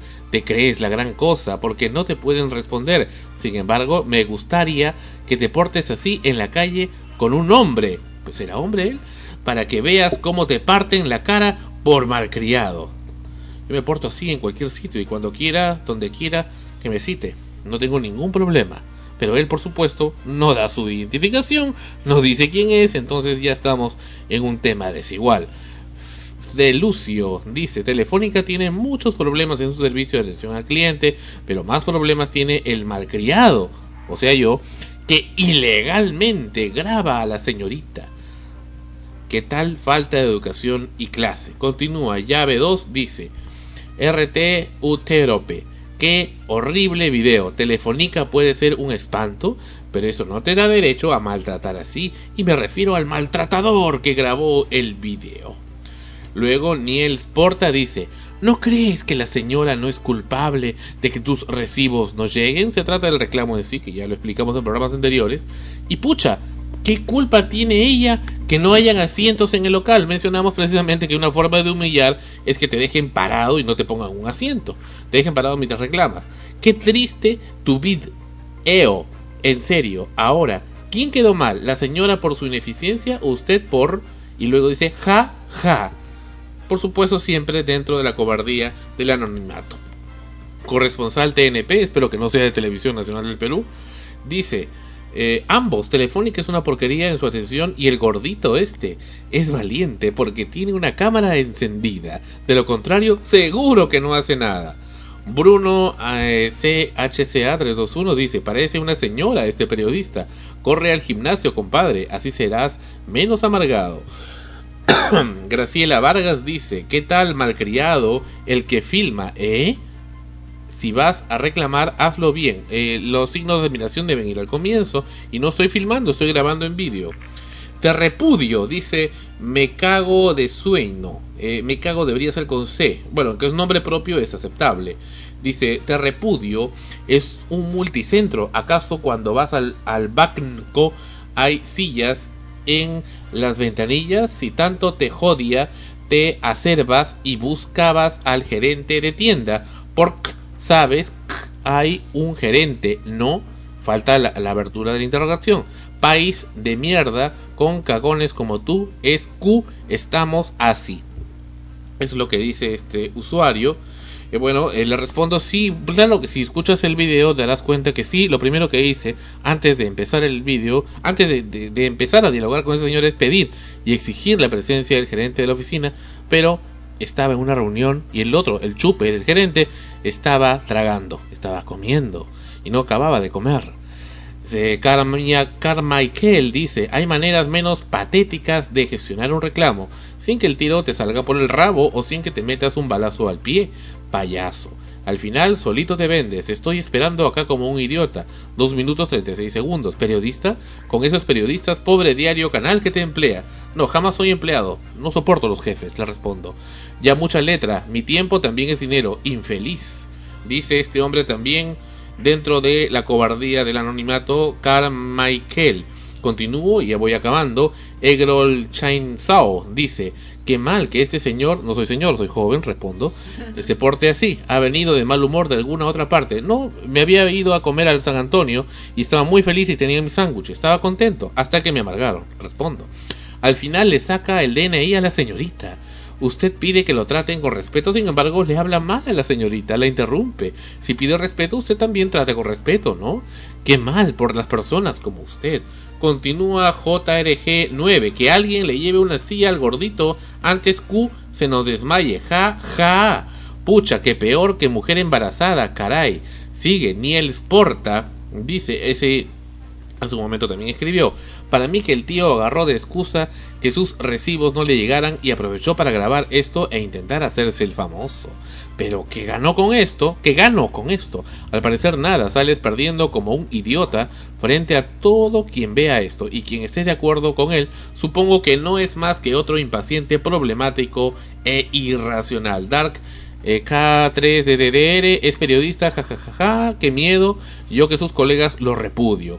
¿Qué tal aguante de la chica? Yo ya lo hubiera matado. Traiganle una silla que se le baja la presión al panzón ese. Sigue dentro del oculto. Fede Lucio dice cada uno espere como puede, señor idiota. Bruno Cha 321 dice Ay, me voy a desmayar. Sillas, sillas para que me siente. Ja, ja, ja, ja, ja. ¿Qué se le ocurre a este marica? Tienes que llevarte las cosas más suave, tío. Así solo serás un triste amargado toda tu vida. Pareces una señora espesa o de repente te botaron de telefónica. Ja ja ja ja ja. Que cague de risa y continúa riéndose. Seamos realistas, en Telefónica atienden mejor que en cualquier eh, lugar de servicio del sector público, ¿o no? Bueno, seamos más pacientes, nunca estaremos satisfechos del 100%. Eh, Juan Bla 123, qué gordito más pesado ese señor, la víctima vuelto victimario. O hay dos, qué lamentable saber que existen personas como tú. Recuerda que uno debe autorizar si desea que lo filmen o no, grabar en video, que es diferente. Eh, como individuo, aunque trabaje desde eh, donde sea. Hay otras vías para presentar tus quejas. ¿Cuáles? Hasta ahora nadie me los dice. Y si no eres escuchado, hazlo por los organismos reguladores. por favor, ya hemos hablado a Casa de la Saciedad de Ociptel. Patán, dice. ¿Sabes que a ti te pueden denunciar por eso? Ja, ja, ja, ja, ja. Ese es, un, por supuesto, una amenaza. Bruno Chat 321. Nunca pierdo. ¿Qué te crees, chancho quejoso? ¿No te das cuenta cómo a nadie le interesan tus quejitas de hembra? Ja, ja, ja. Nunca pierdo. Continúa. Y eh, Janita Per dice: Time is money, ja, ja, ja. Quiso quedar como la víctima. El disque con K es con Q periodista, sorry, pero no me gasto discutiendo si eso esperas. Y si pones tu video en un lugar público, pues aguanta todos los comentarios buenos y malos, porque hasta donde yo sé, los periodistas, entre comillas, son imparciales. No, y nuevamente lo escribo mal sin abrir el interrogatorio. Y finalmente, OEP2 dice ridículo patán en vez de patán. Bueno, esa es una parte de estos comentarios. Hay muchos más, pero bueno, no hemos querido seguir en este plan. ¿Qué te parece, Fonchi? Cuéntame honestamente, por supuesto, este, con objetividad frente a todo esto que te he presentado y que ya lo habías visto previamente. Bueno, Sandro, eh, acá no se trata de que tengamos algo en contra de Telefónica, ni tú ni yo. Eh, simple y llanamente se trata de ser eh, clientes que hemos sido en algún u otro momento mal atendidos, mal servidos y que estamos haciendo uso de nuestra libertad de expresión para opinar sobre el mal servicio que brinda Telefónica, que eh, según entiendo es bastante masiva esta descon- de- este descontento con Telefónica. Ajá. Ahora, eh, eh, ¿qué es lo que pasa, Sandro? ¿Qué es lo que yo observo? Primero que te- tenemos que analizar qué tipo de batalla es la que estamos enfrentando. Es la batalla de un David contra Goliat, ¿no? Nos enfrentamos frente a, nos enfrentamos a un monstruo gigante con una plataforma legal eh, eh, totalmente fortificada y, estratégicamente diseñada para evitar cualquier tipo de estos problemas. Eh, al enfrentarnos a un gigante, no significa que no podamos ganar. En el caso de David y Goliat, David fue el quien terminó ganando, pero se nos va a hacer muy complicado. Dios quiera que algún día los peruanos podamos hacernos respetar, eh, sobre todo con una empresa extranjera que viene acá a imponer eh, sus costumbres y maneras de tratar. Ahora, eh, por otro lado, tenemos que analizar, eh, y tú como comunicador lo sabes, Sandro, el poder tan fuerte que tiene la información. Cuando tú viertes un video como el que has expuesto en internet, y yo te felicito por tu valentía, eh, Y dando mi nombre, ¿no? Pues, Así es, así es, eh, efectivamente. Eh, tú y, y es, es parte del video. Tú le decías, yo me he identificado, usted tiene mi nombre, apellido, mi DNI, y dónde está su credencial y la, la, la señorita esta jamás sacó su credencial, Ajá. cosa que está obli- obligada a tenerla, porque si no, ¿dónde está el servicio al cliente? ¿cómo no yo podemos quejarnos, ¿no? ¿Cómo sé yo que no es nadie que se ha metido ahí? Así es.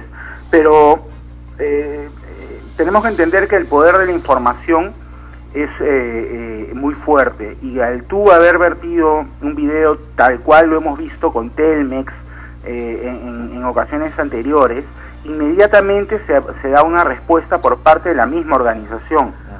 Ah, hay un viejo, eh, hay una vieja frase que dice miente, miente, miente y la gente terminará creyendo lo que dices, ¿no?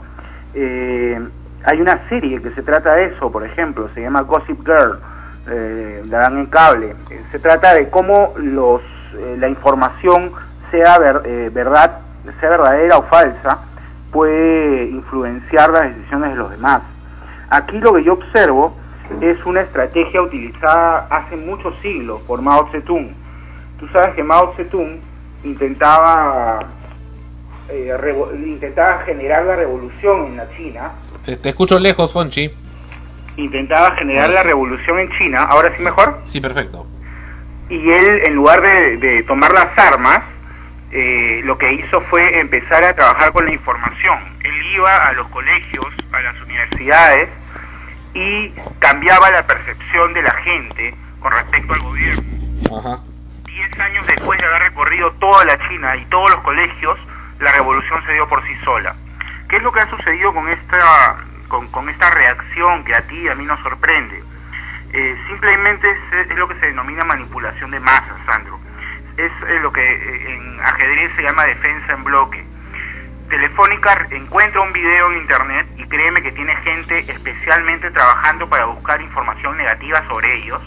Por ejemplo, yo tengo una gran amiga eh, que, que- con, con la que tengo una amistad desde hace años, que es abogada de una institución privada y eh, ella constantemente está leyendo no solamente el aspecto legal de, las normas en el diario El Peruano, sino cualquier tipo de noticia, carta o, ataque que pudiera haber en contra de su institución, porque ella como abogada eh, está contratada para defender a su institución inmediatamente. En Telefónica hablamos de un pool de, de decenas de personas, y es que no son cientos, que están dedicados, es, el famoso eh, Departamento de Relaciones Públicas. Todos los días, o imagen institucional, todos los días ellos revisan periódicos, revisan páginas web, eh, tú simplemente tienes que poner en Google Telefónica y te salen los, eh, eh, los comentarios tanto positivos como negativos. Entonces, cuando encuentran un video como el tuyo, Sandro, ellos tienen un departamento, lamentablemente no recuerdo el nombre en este momento, De se inteligencia, dedica ¿no? a en bloque contestar y atacar a la persona. Y aquí Pero no a nombre de Telefónica, por supuesto. es un departamento que tiene un nombre en Telefónica. No, pero no, no, no lo atacan como si fuera Telefónica, sino se hacen pasar como usuarios Por supuesto, independientes. como usuarios eh, ajenos a Telefónica, pero son trabajadores de Telefónica, contratados para estar centrados, sentados frente a una máquina en Internet y eh, atacar o contraatacar a la información que se pueda brindar en contra de ellos. Si nosotros analizamos, eh, aquí atacan y dicen gordito, eh, que eres una mujer, que eres un cobarde, pareces una señora, que traen una silla, Marica. que eres un marica, Patán. pero no ninguno de ellos defiende eh, el- la cuestión de fondos. Eh, se preocupan por la forma Ajá. no por el fondo. Eh, y eso lo que busca es ridiculizar a la fuente y por lo tanto esto es, es, lógica se llama una ah, ya no recuerdo el nombre exacto pero al, al ridiculizar a la fuente ridiculizas o, o haces poner en tela de juicio el- la información que se ha brindado Y yo hice una estrategia muy muy particular, haciendo una excepción a la regla, porque acá somos, nos gusta ser muy transparentes. Lo que dije es simplemente, bueno, estas gentes acá no se están identificando, yo no puedo permitir que gente ponga calificativos si no está diciendo quiénes son. No me basta a mí un seudónimo. Perfecto, entonces simplemente bo- he borrado esos mensajes, les he dicho que los vuelvan a publicar siempre y cuando se identifiquen plenamente y que en todo caso y he puesto ahora todos esos videos en- con comentarios por aprobación. O sea, tengo que aprobarlos, ya no se ponen automáticamente. ¿Y sabes lo que ha pasado Al- ahora? coméntame Ya nadie escribe. Claro claro es que Se acabó. lograron el cometido y simplemente se dio la orden de que paren de atacar Se acabó. Bueno, escribe gente, pero escribe ya gente normal, o sea, gente dentro de lo que estaba el video mismo, o sea, en contra uno que otro, pero más centrado, pero ya no hacen campaña así cada segundo. ¿Me comprendes? Así es, hace, hace un, más de un año, eh, o por lo menos hace más de seis meses, te comentaba que tengo un amigo muy cercano que estuvo encargado de la campaña de Alberto Fujimori allá por el año 2001 y que él se encargaba de tener un pool de chicos cibernautas dedicados a escribir eh, cosas favorables al gobierno en Internet y eh, fueron inclusive los que ha- hackearon la página web del Congreso, te acordarás tú. Sí, sí, sí. Entonces, esto no es, eh, no estamos descubriendo la pólvora aquí, Sandro. Esto es una estrategia que, que utilizan las grandes transnacionales, las grandes compañías, y lamentablemente eh, solo el público oculto, que sabe escribir, que sabe eh, identificarse, y que es correcto al analizar un problema y no atacar la forma, sino el fondo, eh, son los que no se van a dejar manipular. Eh, yo esa es la lectura que tengo sobre sobre el tema de Telefónica, Sandro, y es una lástima porque eh, lamentablemente pues muchos peruanos leemos este tipo de comentarios y nos reímos, ¿no? Ya nos olvidamos de cuál es el problema y simplemente nos vamos a ver a- al gordito que hizo el, el- el reportaje o, o- o el- lo gracioso que es que pide una silla porque eh, de repente no tiene dónde sentarse o está cansado, ¿no? La gente ataca tu manera de hablar y de interrumpir. Ellos no saben cuánto tiempo has estado antes de, de empezar a grabar, cua- qué cosas te han hecho y cuánto tiempo vienes arrastrando tú los problemas que yo sé que tienes con Telefónica, ¿no? O sea, el público también lo sabe. La gente la gente no tiene eh, aquí la, el concepto de que eh, tú vienes cargado con un montón de problemas con esta empresa y ellos creen que simplemente es la primera vez que tienes un problema vas como un energúmeno y gritas. Y no es así. Eh, pero es simple y llanamente como repito eh, manipulación muy barata y, y- y del estilo más Entonces, más eh, existe esto, y triste que Existe entonces en- esto, estos en psicoso- negocios. psicosociales, como estaba diciendo, donde pueden cambiar y tergiversar algo. Por supuesto. Eh, recuerdo también el caso de esta señora Magali Medina, cuando la metieron a la cárcel hace algún tiempo, eh, algunas personas decían que bien, que no sé qué, pero inmediatamente salen pues todo un, una nube de gente en internet, cada uno con su respectiva identidad a defenderla, pero sin mayor sustento, sin mayor fundamento. Siempre en estas cosas hay dos, dos puntos particulares. No encuentran un fundamento lógico y válido y además ocultan su identidad. Eso muy concreto, porque creo que el, que el que tiene una opinión y está muy seguro de su opinión, como hace un momento, y lo vas a escuchar en el podcast, un colega periodista hizo algunos comentarios en contra de Frecuencia Primera y bueno, se identificó plenamente y ha estado acá, lo hemos entrevistado y perfectamente, ¿no? Muy bien, dio su opinión, es muy válido. Pero todas estas gentes, todas esas gentes cobardes, que realmente me dan risa, pues no, no, no dicen quiénes son, simplemente es un seudónimo, Juan Pérez o, o X o Caca o lo que fuere, pues que es nada, es nada, o sea, desvirtúa su propio comentario. Exactamente, exactamente, le quitan eh, total seriedad al asunto y bueno, básicamente estamos hablando de, una manipulación de información, manipulación de masas y hay que tomarlo así, Sandro. Lo importante, el mensaje que quiero dejarle a los escuchas es que como peruanos y, clientes de, diversas empresas, gente pensante supuestamente, debemos hacer respetar eh, nuestros derechos. ¿no? Por ejemplo, hace un momento yo he visto una escena este, bastante cruda de una señorita que llegaba a su edificio y encontraba el, el recibo de, luz que viene cerrado en un sobre abierto. Y ella con todo derecho le ha dicho su vida al vigilante porque ellos no tienen ningún derecho de abrir un sobre privado mucha gente recibe los sobres abiertos y, no se quejan porque son no, no, no tienen la, el conocimiento de los derechos que, que, los salvaguardan ¿no? entonces hay que hay que hacer fuerza no dejarnos este eh, maltratar y, y, caramba si podemos grabar este tipo de cosas y podemos denunciarlas hagámoslo porque no es justo no muy bien Leonardo, acá tenemos a dos nuevos chicos en el programa. Desde la semana pasada están Leonardo los he, escuchado, y, Sandro, y, y Melissa. Anterior, eh, me ha dado mucho gusto eh, escuchar sus comentarios. Este, desde aquí mis saludos a ambos. Muy bien. Sí, Leonardo, querías preguntar algo. Sí, una pregunta. Eh, ¿El usuario acá en el Perú ya está acostumbrado a los maltratos de, las compañías telefónicas o de cualquier compañía, ya sea estatal o particular? ¿Crees que ya no existe por parte del usuario una, un compromiso por revalorar lo que es su derecho, ¿no? En sí. Así es, eh, estoy totalmente de acuerdo contigo. Mira, lo que sucede es que hay algo que eh, Jung eh, proponía hace muchas décadas, que es el concepto de inconsciente colectivo. Los peruanos tenemos en nuestra mente, en nuestro cerebro, enquistado un cassette o un CD que dice eh, que nos nos lleva a, comportarnos de una manera sumisa frente a las autoridades y sobre todo si son autoridades extranjeras, foráneas. ¿Por qué? Porque tenemos grabada la conquista.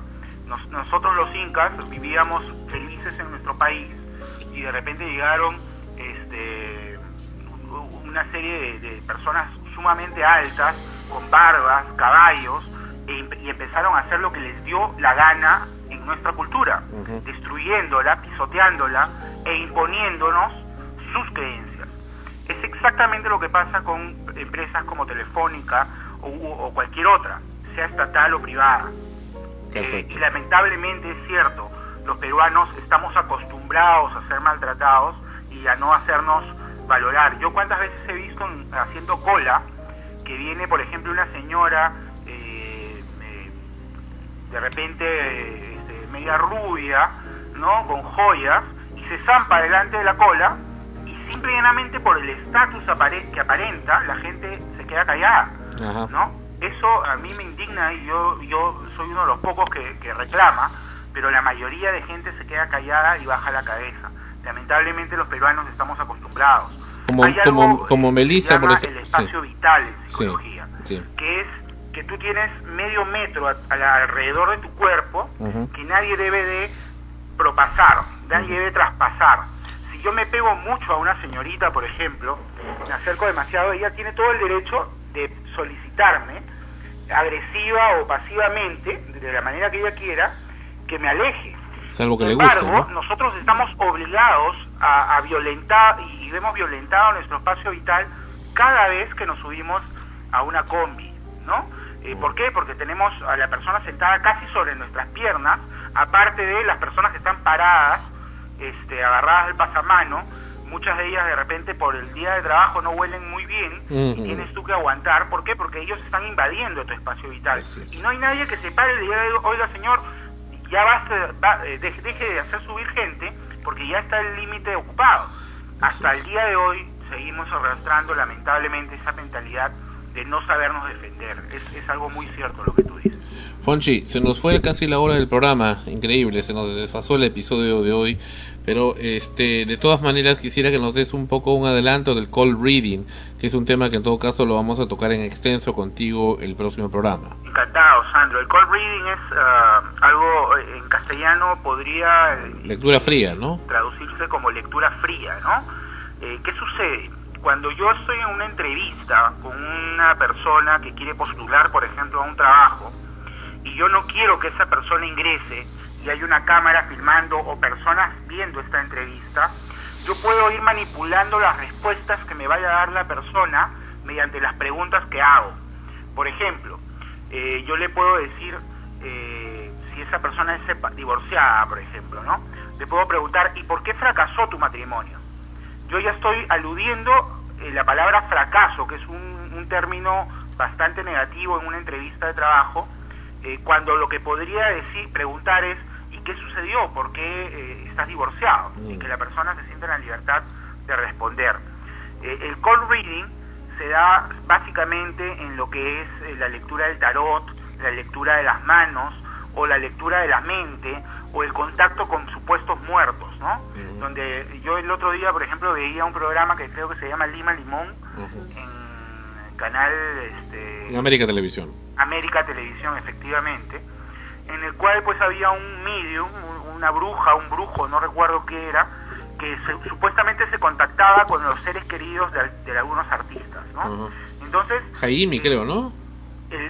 entonces, por ejemplo, eh, había una, una vedette y Bailarina. le decía el medium, ¿con quién quieres contactarte? Con mi mamá, le decía, con mi abuelita, le decía ella, porque mi abuelita ha fallecido. Entonces el, el medium le decía, bueno, este, a tu abuelita yo, yo siento que a ella le preocupa algo. Entonces la cámara enfocada a la vedette y la vedette asentía con la cabeza, ¿no? Pero no decía sí, simplemente asentía con la cabeza. Entonces el medium decía, en ese momento el medium eh, hace el call reading, ¿no? Lee entre líneas que efectivamente está chuntándole a un problema que tiene esta, esta señorita y continúa con el tema. Mm. Y es un problema que a ti te preocupa. Entonces ella dice, sí, sí, me preocupa. Y ella cree que él está leyendo está recibiendo información del más allá y simplemente le está leyendo la cara, el lenguaje no verbal, el lenguaje de las manos, el lenguaje del cuerpo y, no es que eh, esté recibiendo información del más allá. ¿Cuánta necesidad de creer, verdad, Fonchi? Exactamente, es la necesidad de creer en, alguien, en algo, en que hay posibilidad de vida después de la muerte. Sin embargo, cada vez hay más muestras de que eh, todas las, eh, las bases sobre las que se ha se erigió la Iglesia Católica y todas las iglesias que se basan en el Evangelio, de pronto son mentiras y están manipuladas. Entonces la gente cuando aparece una persona que mediante el call reading eh, finge o funge de lector, de, de, medio entre los muertos y los vivos, tiene un éxito tremendo. Recomiendo a los escuchas una serie muy buena que se llama The Mentalist. Es la historia de un hombre que se dedicaba a hacer esto y que lo único que hacía era el call reading. Su especialidad era la atención en los detalles. Tanto así que ahora trabaja en la serie, por supuesto, para el FBI y ya no se dedica a hacer esto de la lectura, de hacerse, hacer, eh, contactarse con los muertos. ¿Por qué? Porque él mismo lo dice. Eso no existe, era una trafa. Él simplemente observaba cosas en la persona y se guiaba por eso. Es una serie que, que pone al descubierto este gran negocio que es el de los tarot y la lectura de manos y todo eso. ¿no? Muy bien. Gracias, Fonchi. La próxima semana queremos escuchar más del cold reading, que es un tema interesante para poder conocer hacia el público. Sí, encantado. Este, nuevamente eh, te extiendo eh, mi más sentido pésame por la pérdida que has tenido. No he podido acompañarte personalmente. Tú sabes que tengo un problema similar en casa. Sí. Pero mis pensamientos y mis oraciones han estado contigo en todo momento. Un fuerte abrazo estamos conversando. Gracias, Fonchi. ¿A tu, el correo donde te escriben, como siempre? Eh, adk-811 arroba Excelente, gracias y hasta la próxima semana. Hasta la próxima. Fonchi, como siempre, con nosotros, siempre interesante, siempre actualizado en extremos, episodio 89. Ana Rosa, ¿querías comentar algo? Sí.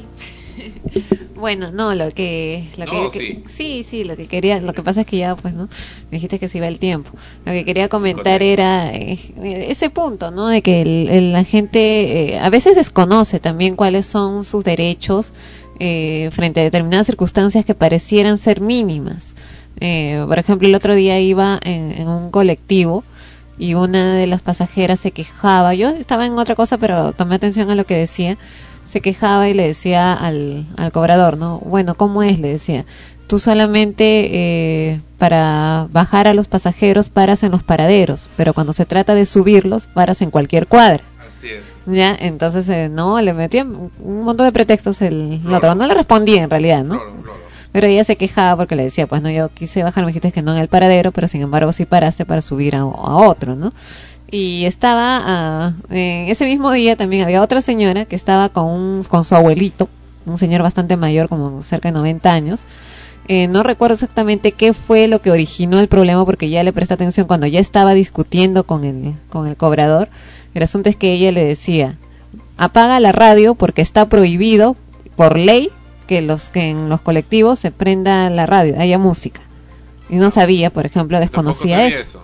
ya que legalmente está prohibido porque se originan los choques, sobre todo cuando están en alto volumen. Ah, qué ¿ya? bueno. Eh, yo desconocía eso, ¿no? La escuché, ¿no? Y la señora tenía, decía que estaba anotando la, el número del, de la placa, ¿no? Porque decía que lo iba a denunciar. ¿ya? Y el chofer, a mucha insistencia, porque ella sacó su papel y comenzó a anotar el número, apagó el, el- la radio, pero sin embargo, eh, se comportando de una manera burlona con la señora porque el cobrador comenzó a cantar. ¿no? A dicen ahí, apagué la radio, era canto, ¿no? ¿Y qué cantaba? En la misma, una salsa era. Una salsa. ¿ya? Y algo comentó el chofer que aludiendo a como que la señora era un anciano, los ancianos, una cosa así, también en forma burlona, lo que ella le dijo pues que tuviera respeto con su abuelo, que tenía 90 años, pero que eso no le no no, no significaba que le faltara el respeto de esa forma, ¿no? Llamando a la anciana, cosa que el otro, y comenzó a quejarse y estaba anotando el- la placa, ¿no? Pero son cosas, perdón, no, por eso te digo, son cosas que, por ejemplo, a veces uno desconoce y que eh, incluso deja pasar porque uno no se imagina que hay una ley que va en contra de que, que, que puedas prender la radio. La Rosa, sí, hay leyes en contra de los ruidos molestos de las alarmas. Claro, ¿no? Y no se toman en cuenta. y- Estamos de 24 horas. no, a ver, me refiero a eso, ¿no? Y no se hacen, no se, precisamente como no se cumplen, la gente misma, ya, uno que desconoce y otro que piensa, pues, me voy a quejar por las puras porque no van a hacer nada. Y lo deja pasar, lo deja pasar. Y en realidad tuvieron suerte de que dejaran subir al abuelito, porque se pasa, por lo general dicen, no, no pasa nada, no pasa nada, y sigue, sigue. Sí. Pisa, pisa. O los cieguitos. Una vez me pasé como media hora tratando de subir a un cieguito a un, a un carro porque no paraban. Veían que era cieguito y se largaban. Entonces yo le dije al cieguito, espérame acá, le dije. Espérame acá. Y yo me adelanté. Ciego, Paré gana- el carro, ciego, paró el carro y yo le dije, espérate, ¿ah? Y me fui donde el cieguito y lo subí. Porque si me veían con él, se pasaban. Ya se me habían pasado No, como tres, cuatro carros. Y siempre es así, o sea, no, no quieren subir a, a las personas, a los discapacitados, siempre les hacen problema. La vez pasada, bueno, una, una cosa que también me, me parece eh, totalmente descoordinada es que pongan este asientos reservados en las combis. Bueno, ¿no? las, las chi- las chiquitas. Sí, eso sí me parece Asiento descabellado. para porque- mí. Porque ¿cómo van a poner un asiento reservado en una combi? No, pero es que el asiento reservado. O sea, otra cosa que también me ha dado No, o que vayas en la combi parada. Por eso. o Doblada, ¿no? Yo, yo no tengo problema en dar el asiento, pero digo, ya, normal. ¿Y cómo voy a ir, voy a ir parada acá agachada? No, o si no, también he visto que no le piden los asientos, o sea, o sea, están los asientos reservados ocupados. Entonces al lado hay un caballero, y un viejito, viejito y un caballero. ¿no? Y el señor este no se para por nada del mundo. Por más que vea que ya atrás hay personas, ¿no? Que están peor que él.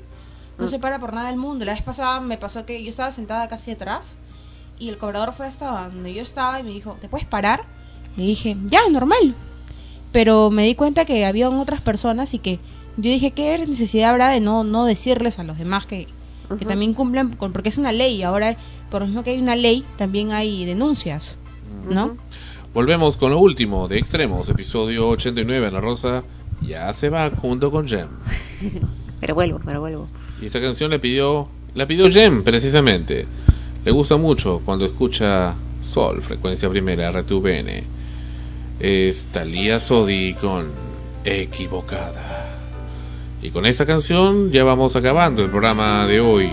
De Extremos, episodio 89. Feliz viaje para ustedes. Sé que me enamoré, yo caí perdida sin conocer que al salir ir el sol, se te va el amor. Duele reconocer, duele equivocarse y duele saber que sin ti es mejor, aunque al principio no. Me perdí, apenas te vi, siempre me hiciste como quisiste. Porque siempre estuve equivocada y no lo quise ver. Porque yo por ti la vida daba, porque todo lo que empieza acaba, porque nunca tuve más razones para estar sin él porque cuesta tomar decisiones, porque sé que va a doler y hoy pude entender que a esta mujer siempre la hiciste inmensamente triste.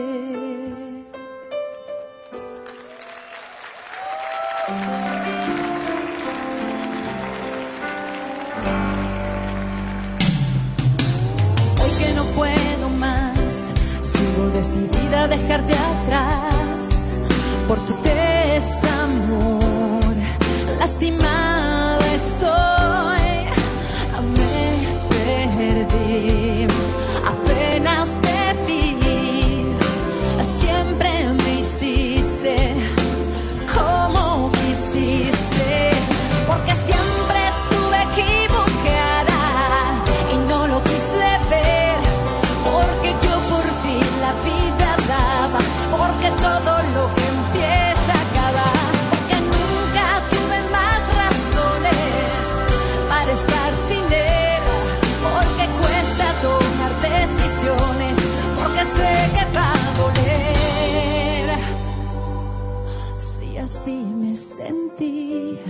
Sol, comunicación más allá de los sentidos. Frecuencia primera. mi vida él, porque siempre estuve equivocada y no lo quise ver, porque yo por ti la vida daba, porque todo lo que empieza acaba,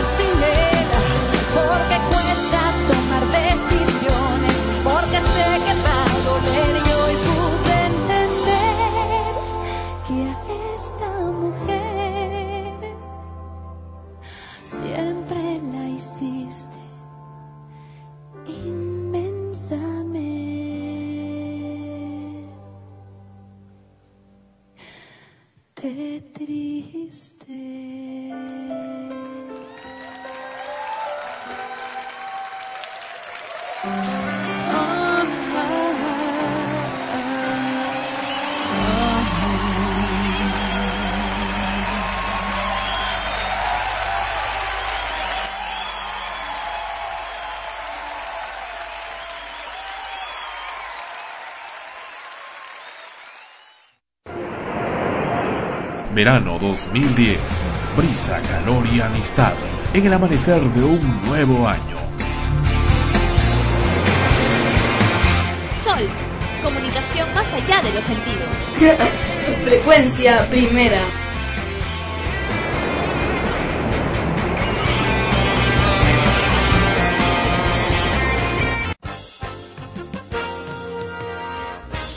Y bien, se está acabando el programa y Ana Rosa con sus estrenos.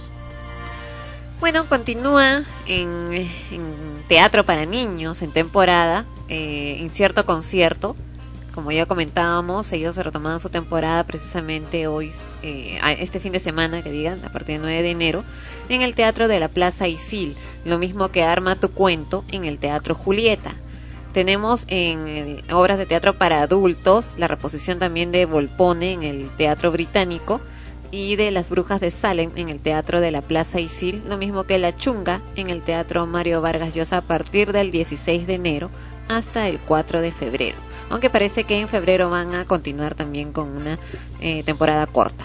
lo que se lo que lo nuevo que tenemos es precisamente en el Teatro Marzano la obra 2 por 1 son dos comedias en un mismo programa Negociemos y La Pipa de la Paz ellos van desde el 10 de enero al 26 de abril o sea ya comenzaron reciencito en el Teatro Marzano en cine esta semana se ha estrenado El Solista el film narra la historia verídica de Nathaniel Ayers, un prodigioso violinista que en su segundo año de conservatorio desarrolló esquizofrenia y acabó viviendo en la calle, en donde fue descubierto por el periodista de Los Angeles Times, Steve López, en el año 2005.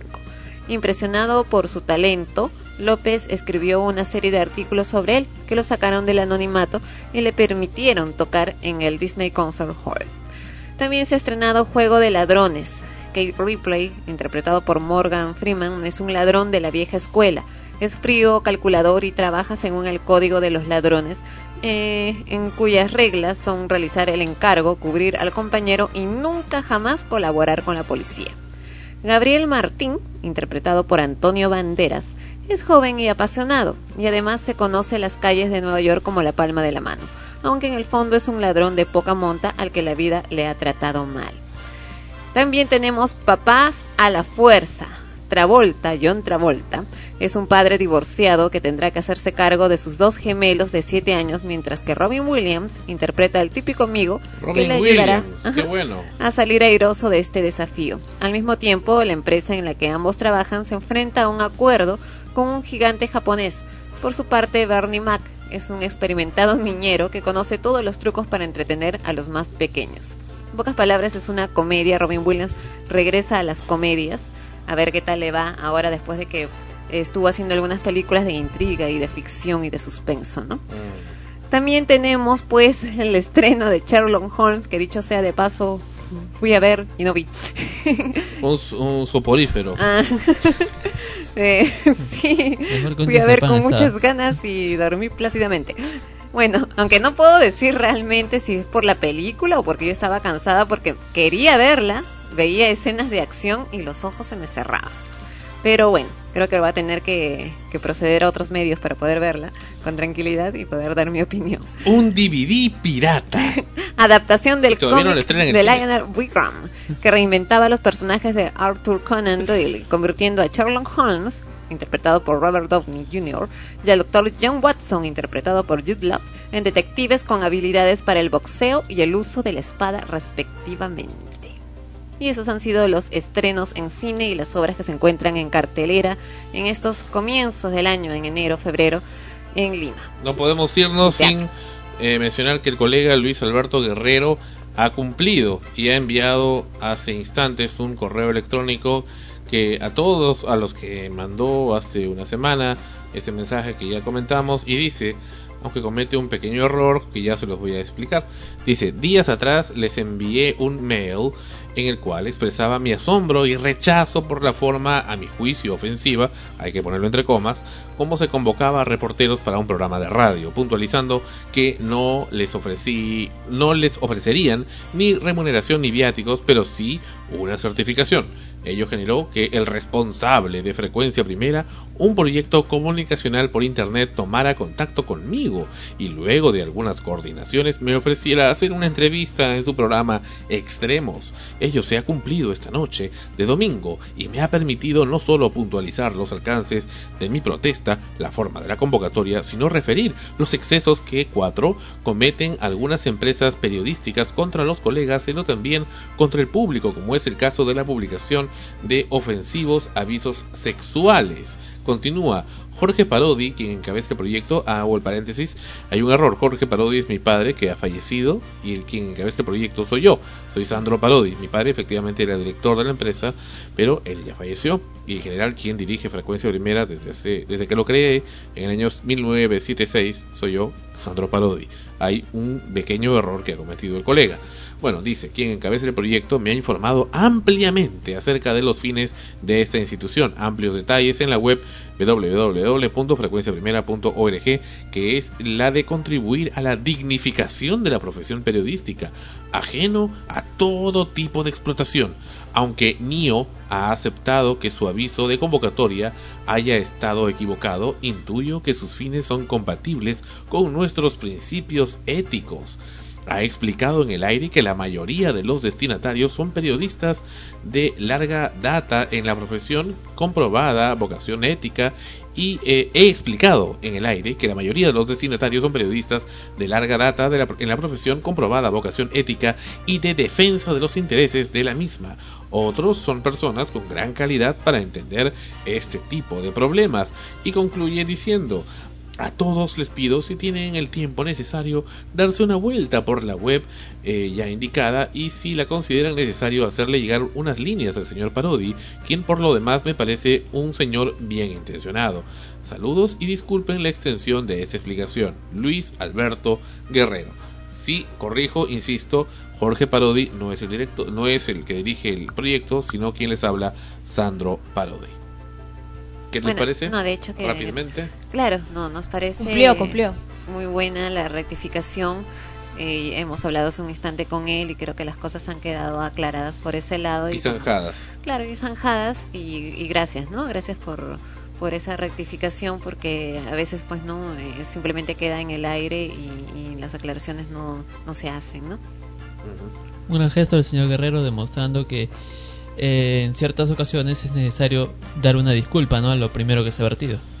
Y sobre todo cuando yo lo llamé, estaba también un poco gallito no sabía cómo había ubicado su teléfono, pero bueno, en fin, este, lo que le dije, bueno, acá estamos dando la mano de amigos, ¿no? Como siempre hacemos a toda la gente que viene, inclusive los que nos atacan, los que se ocultan, a todos, siempre se les abre la mano con amistad, hasta que bueno, se pasan de la raya y ahí ya cambiamos un poco. Pero bueno, siempre, pero aún con todo, siempre la mano de la amistad está siempre abierta acá en Sol Frecuencia Primera TV. Bueno, hablando se entiende la gente, ¿no? Además hemos encontrado gracias a ello también a un colega que, que comparte muchas de las cosas que nosotros pensamos y que quizás, quién sabe, ¿no? En el futuro se puedan hacer también grandes cosas con él. Sí, qué bueno que, que haya tenido este gesto. Él nos ofreció, ¿no? Mm. Diez minutos después de la entrevista mandar un correo electrónico. así es, lo ha hecho. Bien, gracias por estar con nosotros en el programa y se acaba el espacio, episodio 89 de Extremos y el avión ya sale, ya está saliendo, así es el avión que la llevan a Rosa y a Jem a Buenos Aires, la tierra de Juanito Marasuegra, quien te espera con mucho cariño, dice, para invitarte a comer. Ravioles. A raviolis y no sé qué más. en fin, que te vaya muy bien a la Rosa, eh, un abrazo a la distancia a Jem, que ya se ha olvidado de acá de nosotros, pero parece que va a estar condenada a estar en el episodio 90 junto contigo vía el Skype. Van a hacer programa ustedes desde allá, ¿verdad? ¿O no? Yo sí, no sé ella. Bueno, si no lo hace, bueno, nos está choteando. Bueno, entendemos entonces. Ok, gracias por estar con nosotros. Ana Rosa, vas a estar vía Skype entonces, ¿no? Eh, así hasta el momento. Bueno, va a estar vía Skype Ana Rosa desde Buenos Aires, Argentina. Entiendo con Fabiana Íncola también desde allá. Y bueno, hasta aquí el programa. Leonardo, Melissa. Deseando la suerte a Ana Rosa, que siempre un viaje son nuevas experiencias y les deseo lo mejor, lo mejor, lo mejor que y que venga con nuevas vibras cuando regrese acá al Perú, con más vibras todavía de las que nos ha dado este este año. dos semanas, ¿eh? Más o menos. Son dos semanas. En dos semanas de Argentina se aprende un montón. Ojalá que te vaya muy bien y, no estés preocupada por cuánto pesa tu equipaje. Porque te aseguro que cuando regreses va a pesar más. Bueno, y acá nos quedamos, acá en Lima, este Melissa, Leonardo y quien les habla Sandro Parodi, para estar con el programa y en la Rosa desde allá. Diviértete, pásenla bonito y bueno, y disfruten y gocen allá de, todo lo que pueden. Vas a conocer a Cecilia Gispert, la Candy. Sí, efectivamente. Para eso es que viajo, ¿no? Ah, pensé que era para conocer, a, para reencontrarte con Juanito Matazuela. Ah, también. Gracias, hasta la próxima semana en Extremos, en frecuencia, en Sol, frecuencia primera RTVN. Extremos llegó a ustedes por cortesía de cotear.pe. En el Perú, comprar o vender por internet es cotear. Este programa se retransmite en podcast en frecuenciaprimera.org slash extremos podcast. Ha sido una realización de Frecuencia Primera RTVN Sol. Comunicación más allá de los sentidos.